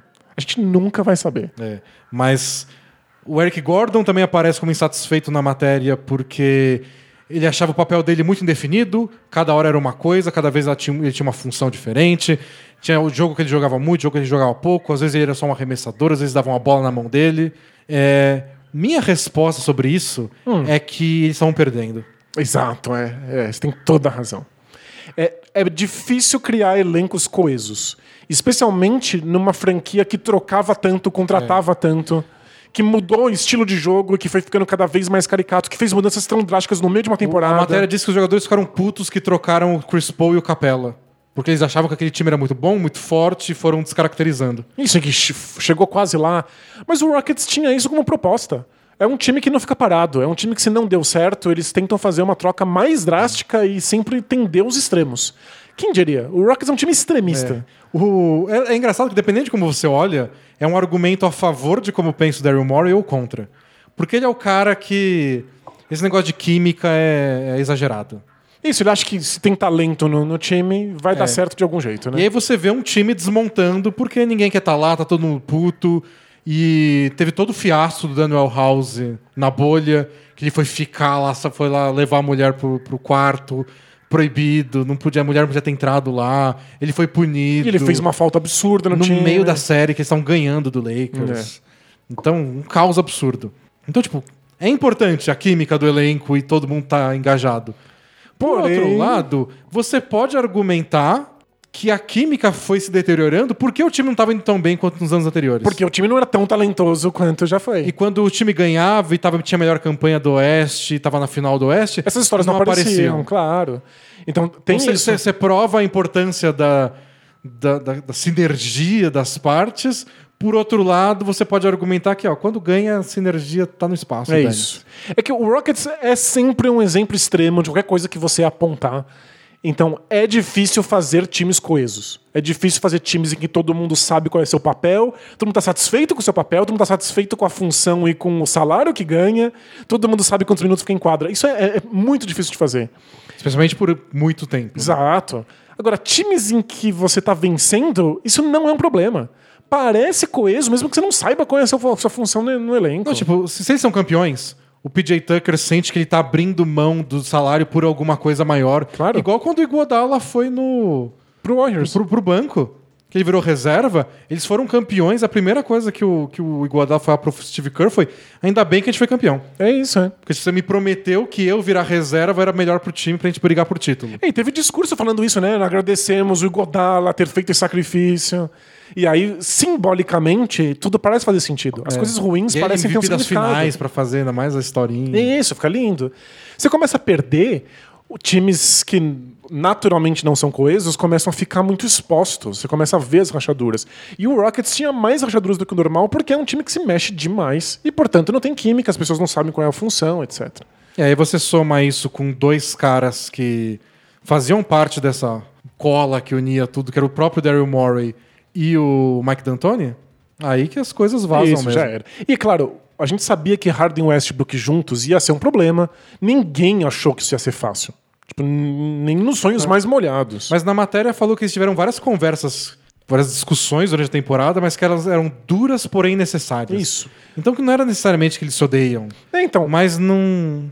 Tipo, a impressão que dá é que eles discutiram, discutiram e não resolveram. É, então, o meu ponto é que a gente sabia que ia ser difícil que eles jogassem juntos, mas eles queriam jogar juntos. Então, tipo, isso mantém, isso é uma cola fundamental. E mantém não só eles, mantém o resto do elenco.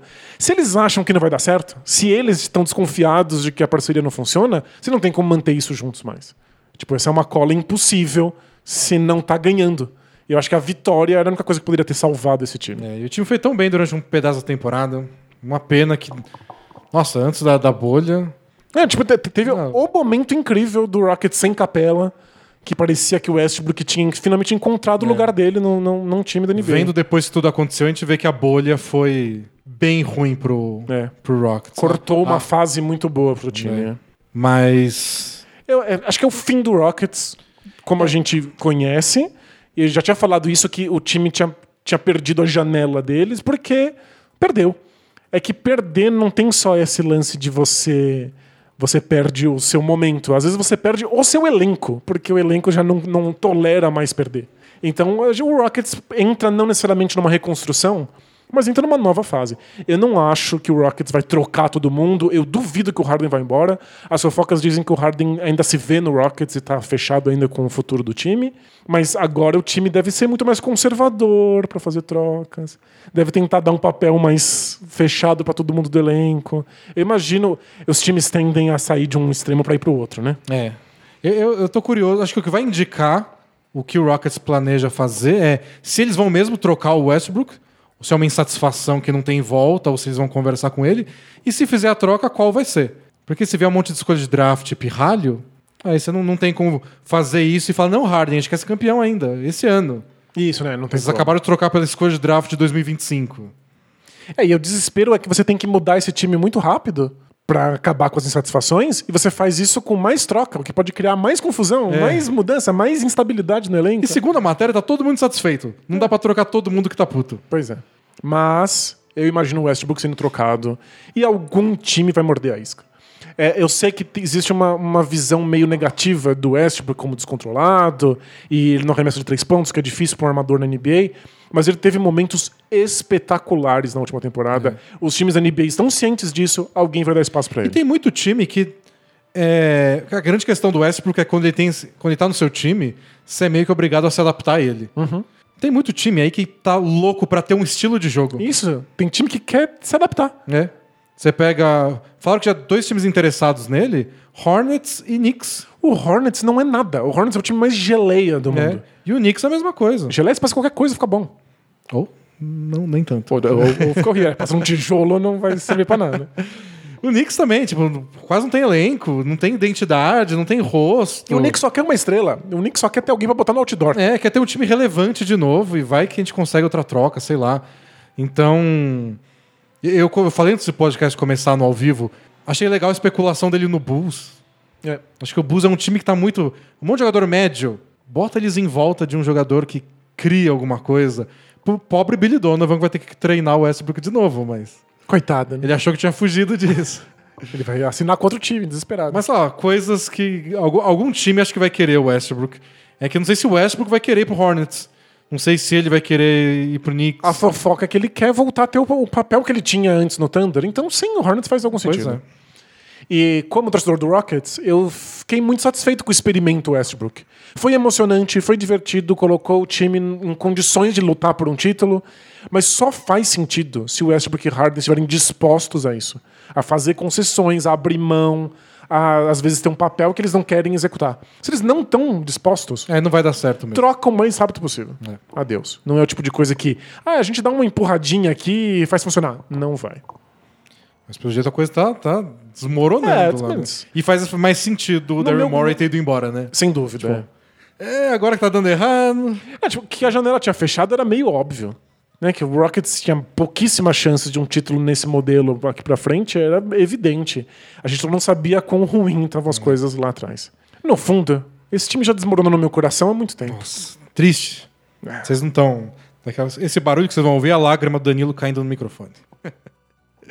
Bom, vamos pro Both Things Play Hard então agora? Bora? Então, taca a vinheta. Are we having fun yet? Both teams play hard, man. Both teams play hard.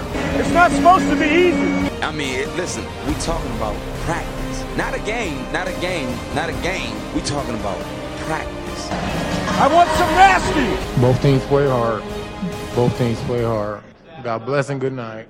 Mas, senhor Denis, Por favor, Danilo. Diga. como a gente faz pergunta no Both Teams Play Hard? É, o Bola Presa é um blog, bolapresa.com.br, e lá tem um botãozinho BTPH. Você clica, você vai lá baixar pro formulário. No formulário você manda seu nome fictício e sua pergunta. Tá tudo esquisito hoje. Eu fiz o eco da Lura e você falou que a gente é um blog. Tô muito Mas você já incomodado. tinha falado, pelo menos. É. Tiveram dois. Dois somos um blog. A primeira pergunta é do empresário e um dilema moral. É a difícil situação do empresário no Brasil. né? Querem acabar com o empresário no Brasil.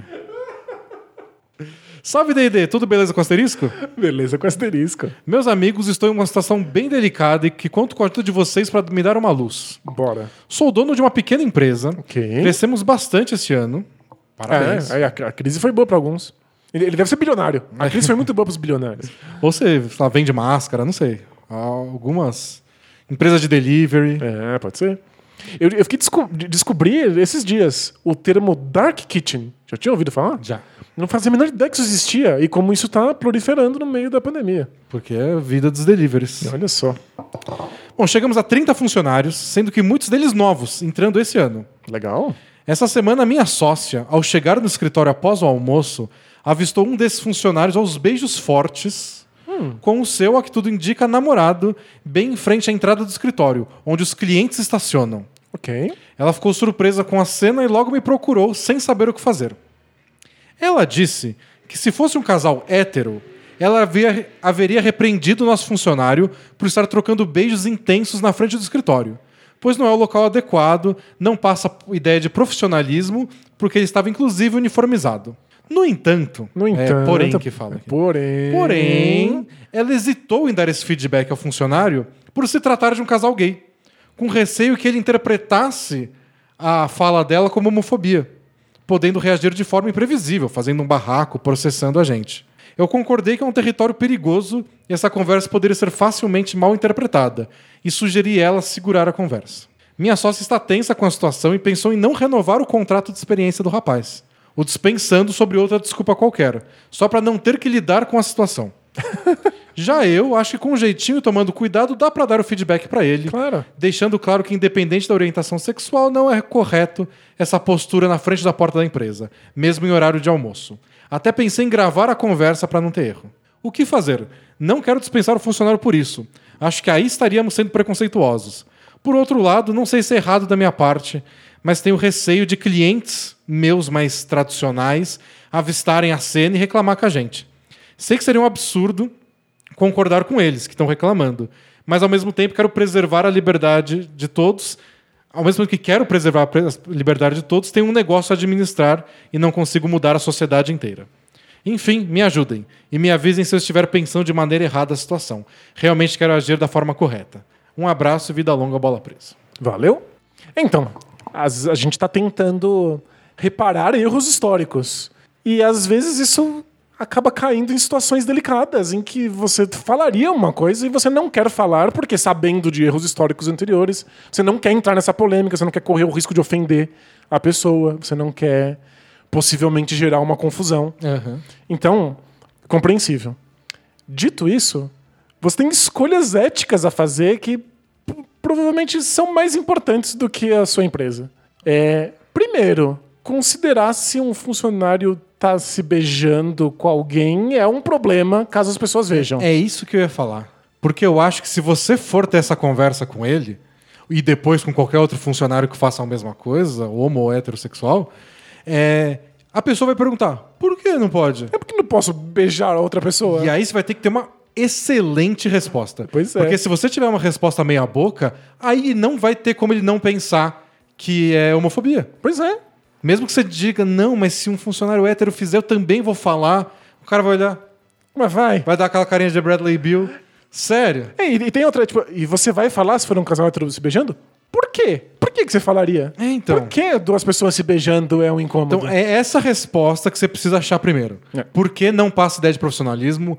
Por que é, é ruim que o cara tá com, a- com com o uniforme da empresa? Não vale falar, é óbvio. É, porque não tem nada de óbvio. É, profissionalismo significa a gente não lembrar que a pessoa que está trabalhando é um ser humano? Porque seres humanos Que ela tem de- vida afetiva. É, tem vidas afetivas, tem desejos, tem, tem parceiros, tem companheiros. Então, eu eu acho que essa é a primeira coisa que tem que decidir. O porquê não é aceitável esse comportamento. Se for uma excelente resposta, aí você pode chamar ele para uma conversa e oferecer essa excelente resposta. Isso. Mas aí, É, eu- não, não sei que resposta é essa. É, eu também não conheço. Eu acharia tranquilo essas pessoas estarem se beijando. Sobre a possibilidade de que seus clientes se ofendam, você está certo. Alguns clientes vão ficar ofendidos. Porque a sociedade é assim e você não pode é mudar a assim. sociedade, como Exato, você disse. Perfeito. Agora você tem uma decisão ética que também é mais importante que o seu trabalho. Você quer ser a pessoa que apoia a sociedade a ser dessa maneira? Você quer continuar incentivando a sociedade a ficar incomodada? Mas não só como um negócio do tipo, eu só quero fazer meu trabalho e não quero considerar as outras coisas que estão em volta. Mas elas estão aí. Pois é. Tanto o cliente que possivelmente vai se ofender, quanto o funcionário. É tipo, Eles estão dizendo, não pode só ignorar e falar, meu Deus, só quero que o negócio exista e dê lucro. É tipo, fazer a coisa Envolve certa. pessoas. Tem pessoas, são seres humanos. Fazer a coisa certa com pessoas, às vezes, significa abrir mão de alguns clientes, abrir mão de alguns funcionários. Tudo bem. Eu tenho muito medo dessa coisa de estou só fazendo meu trabalho. Sabe quem estava só fazendo o seu trabalho? Os motoristas de caminhão na Alemanha nazista que levavam os judeus para os campos de concentração. Era gente que não se dizia nazista, mas estava fazendo um trabalho. E eu sei que muito drástico o exemplo. Trouxe o nazismo, já acabou. É, acabou, a conversa. Mas é, a gente tem que tomar cuidado com esse discurso de existe um trabalho a ser feito, então eu vou parar de pensar no que isso significa, em quem são as pessoas ao meu redor, qual é o meu papel como ser humano na sociedade. É. Acho que não é que se o cliente reclamar, você precisa ir lá e escrever um textão na cara dele. Isso, né? Não, no, no Facebook só. Você vai lá e fala, não, é funcionário nosso tá aí com o namorado. Vamos pra reunião? Vamos fazer? Tipo, não, não tem relação. Se o cara ficar muito ofendido e não quer fazer negócio com você, que você tem um funcionário homossexual, paciência, arranja outro cliente. É, perfeito. Tem, tem... Acho que se, se alguém falar alguma coisa, você trata com normalidade. E, ó, e pelo que eu entendi, o funcionário tava, tava tendo uma vida afetiva no horário de almoço, né? Isso. Tipo, tava fora do, do, do, do- trabalho. Porque eu entendo. Tava na no- frente. É, tipo, no, tipo, no, no seu horário de trabalho é um pouco mais complicado porque você tem uma função. É, zelar, aí você né? tem um pouco mais de é, liberdade de ditar regras. Isso. É, se, o cara tá no trabalho lendo um gibi ou mexendo no celular, jogando o jogo da cobrinha, não tem mais jogo da cobrinha, né? Jogando Candy algum, Crush. um- Ou dando um beijo, são coisas que não, não, não envolvem a função que ele tem. No horário de almoço, se ele quiser plantar bananeira, né? É, eu acho que você tem que pensar bem se é um problema e se for, se é um problema mesmo, você acha que é inaceitável, vai ter que explicar isso pra ele. É, e, e ver como ele reage. Não tem, não tem como saber como ele vai reagir também. É, mas só demitir pra não ter essa conversa, eu acho muita covardia. Próxima mensagem é da Cristiane, nossa assinante. Ela mandou um e-mail para dar uma sugestão de audio post. E aí, no, no fim da mensagem, ela mandou uma mensagem que é para ser lida no Both Things Play Hard. Tá, manda. Ela disse assim: Aproveito para prestar minha solidariedade à Manuela, que mandou mensagem sobre ser mulher e sentir preconceito no esporte. Foi a mensagem que a gente leu no programa passado, que a Manuela disse que ela gostava muito de esporte, mas ficava meio assim, porque todo meio tinha, tanto de praticar esporte como falar sobre esporte, É. nem sempre as mulheres são bem aceitas. A Cristiane diz assim: entendo completamente, já senti muito isso, mas atualmente não ligo para os preconceitos que, que ainda rodeiam o tema. Enquanto ouvia a mensagem dela, minha vontade era dizer: segura na minha mão, amiga. Mas como o gesto de tocar a mão nas pessoas está proibido pelo OMS, deixo aqui meu abraço virtual para ela. Que ótimo. Então- E outra, existem jeitos de dar as mãos virtualmente. Vocês podem se unir e pensar em alguma coisa. Então, sempre manda um e-mail aí, a gente coloca vocês em contato. Ela disse: não sei se ela mandou mensagem pela via Both Things Play Hard, e-mail, mas fica a intenção de que chegue nela de alguma forma. Boa. Abraços, vida longa, bola presa e beijo na morinha. Valeu. Então tá aí, se, se vocês quiserem se reunir, criar um grupo no Zap para conversar de esporte, A gente faz o, a o gente link. faz a- o link entre as duas. Lembrando que agora a gente tem uma, uma newsletter semanal em que a gente dá as notícias do Bola Presa. E agora a gente vai colocar uns classificados lá. Então, se você quer encontrar pessoas pra conversar sobre basquete, pra jogar junto, pra fazer um grupo, É. pra vender um Semana tênis, passada mandaram mensagem para mim, falando: eu posso postar um tênis que eu quero vender de basquete no grupo? Ah, posta, é legal. Às vezes Claro. você quer um. tu- alguém lá tá procurando tênis de basquete. E além disso, essa newsletter que é só para os assinantes passa a ter esse espaço também. Então, se vocês quiserem encontrar a gente, é só mandar avisando. Você também que é empresário e quer vender as coisas da sua empresa lá, É, por que não? arranjar funcionário. A gente já juntou até funcionário, gente, aqui no Verdade. estágio. É verdade. Próxima mensagem é da sopinha de abóbora. Acho que o Danilo deve gostar. Gosto o Danilo gosta de sopa e de abóbora. Eu gosto só de abóbora. Você não gosta de sopa? Sopa, né? Não, não é comida, mas eu gosto. Mas como não é comida? é um bom aperitivo, é um bom tira-gosto antes de você comer de verdade. Tá você tá tomando pouca sopa. Talvez você tenha que tomar mais sopa. Quantos litros de sopa eu vou ter que tomar pra ficar alimentado? Eu tomo um litro de sopa fácil. Nossa, e haja paciência pra tomar um litro de sopa. Botar na garrafa pet e vou virar pra ver se vai mais rápido um litro de sopa. Mas você tem pressa pra comer?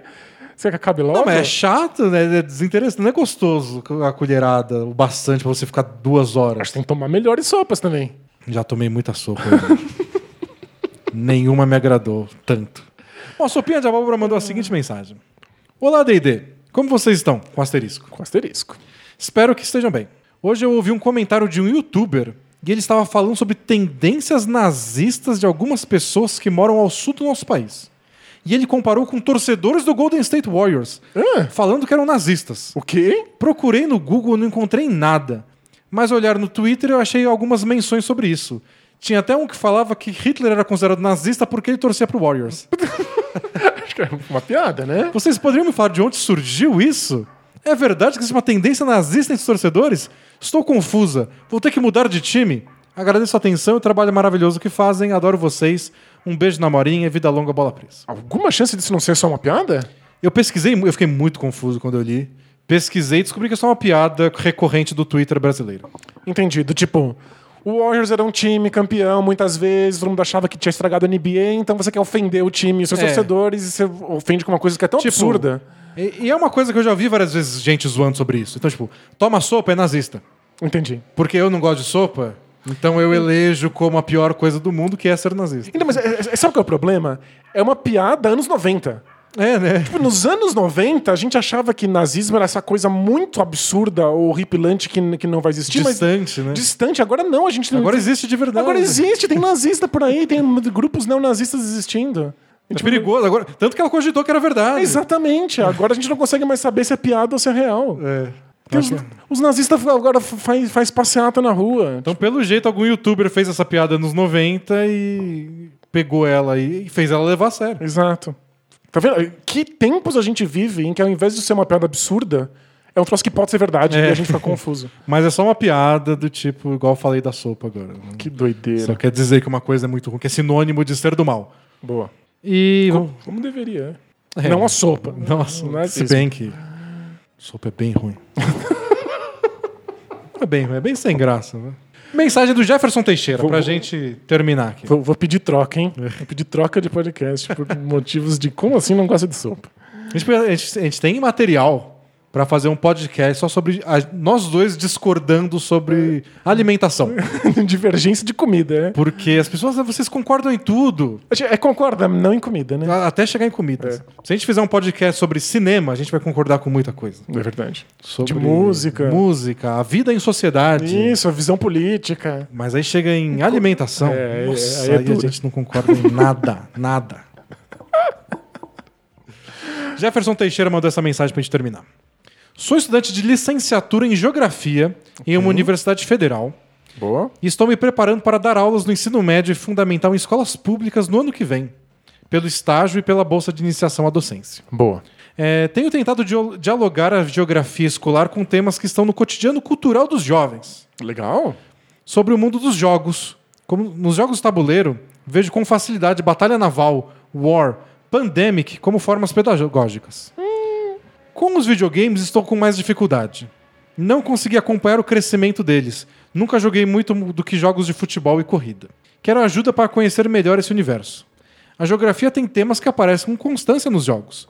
Um dos livros mais famosos da área é A Geografia serve antes de mais nada para fazer a guerra. E guerra é um dos cenários mais constantes em jogos de videogame. E outros jogos como Minecraft e SimCity também vejo potencial. Tem outras dicas de jogos que posso achar temas de geografia escolar? Vocês pensam em algo que pode me ajudar a fortalecer essa conexão entre jogos e geografia? Tentei achar a tese de mestrado do Danilo pela internet, mas não achei.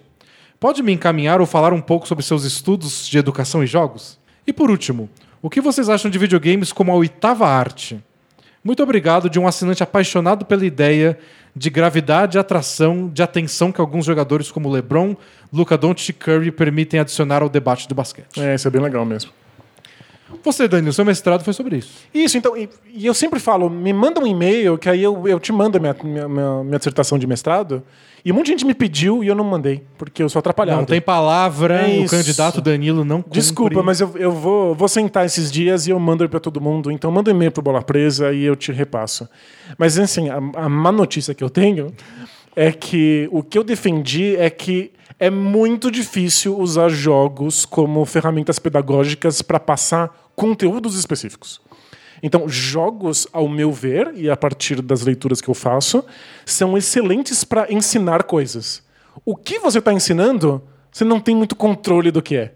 Você não está necessariamente ensinando um conteúdo só porque existe algo de geografia dentro do jogo, sabe? Então você não vai usar um jogo, um Call of Duty ou o War, que ele citou, o Risk, para ensinar sobre não, eu, alguma guerra. eu acho muito difícil. São pouquíssimos jogos que têm. que conseguem reproduzir estruturas de um assunto específico na forma com que eles, eles aparecem e o professor tem que fazer um trabalho muito, muito eficiente para conseguir transmitir. Quer ver? Um, um exemplo que eu, que eu dou bastante e que serve para geografia é o Carmen Sandiego, que é um jogo. Eu aprendi muita bandeira. com É isso, é, é um jogo dos anos 90. Que acho que não é o objetivo da geografia, ensinar bandeira. Bandeiras é ótimo. Porque o- no jogo você tem que ficar perseguindo a Carmen, que é uma criminosa, e ela fica indo de país em país. E você tem que ficar respondendo umas perguntas para descobrir em que país você, você vai pra caçar ela.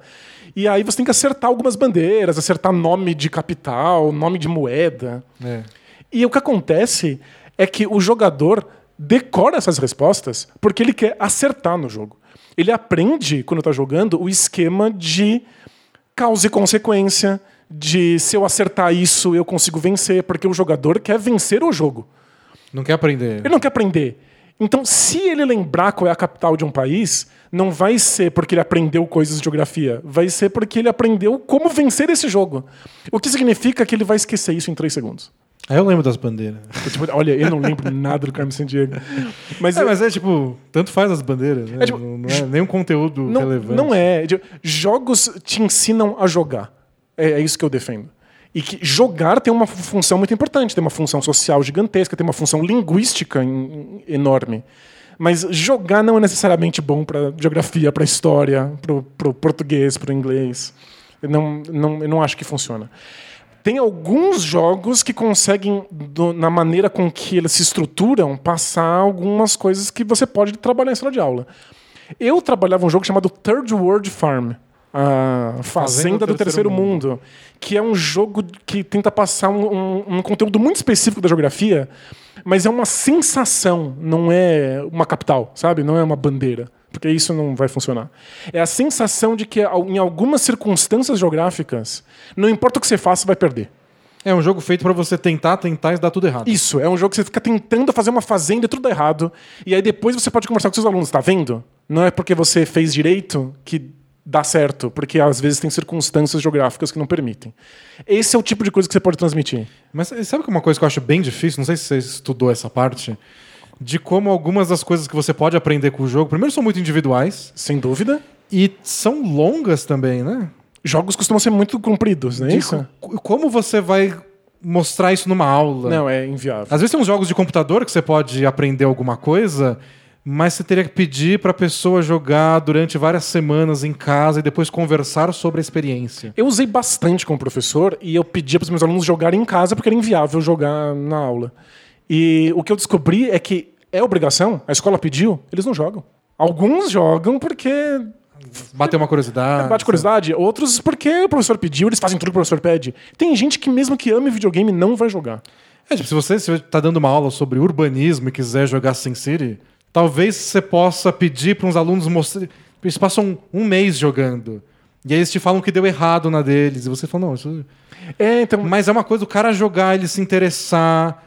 O jogo não tá passando conteúdo. É, Não- não é- acho que não é o que ele tá buscando. E o Sin É City, outro jeito. O Sin City é mais sobre o tema cidade do que na forma. Na forma, o É, jogador porque- vai aprender a Até jogar porque você aprende vencer. como funciona a cidade do SimCity. Exato. E aí você faz dar certo. Não é necessariamente uma cidade real. Exatamente. Embora o jogo tente, cada atualização, ficar o mais real possível. É tipo, quem é bom em FIFA é bom em FIFA, não é bom em futebol. Porque o jeito de fazer gol no FIFA não, não, não é necessariamente o mesmo do mundo real. Você fica Quando é, jogar. é legal, né? Tipo, essa é a busca de- dos desenvolvedores. Exato. Mas acaba sempre virando uma coisa própria. E você não pode garantir que na mão do jogador vai acontecer isso. É, tem um, um estudioso de jogos que é o Bruger que fala isso.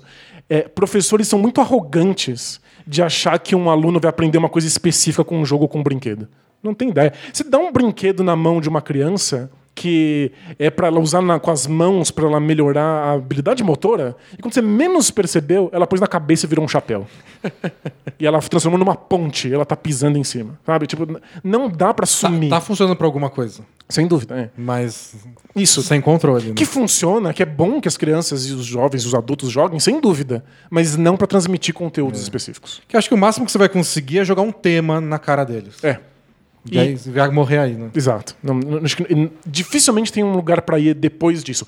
Tem as suas exceções, mas eu insisto que elas são exceções. Bom, é isso. Encerramos por hoje um longo podcast antes de uma longa semana. Como a gente falou. Não sei que dia sai o podcast semana que vem. Não sei se vai ter um ao vivo inesperado pra comentar alguma troca, um vídeo gravado pra analisar alguma coisa. Se o draft vai ser. é, vai desapontar a gente ou não.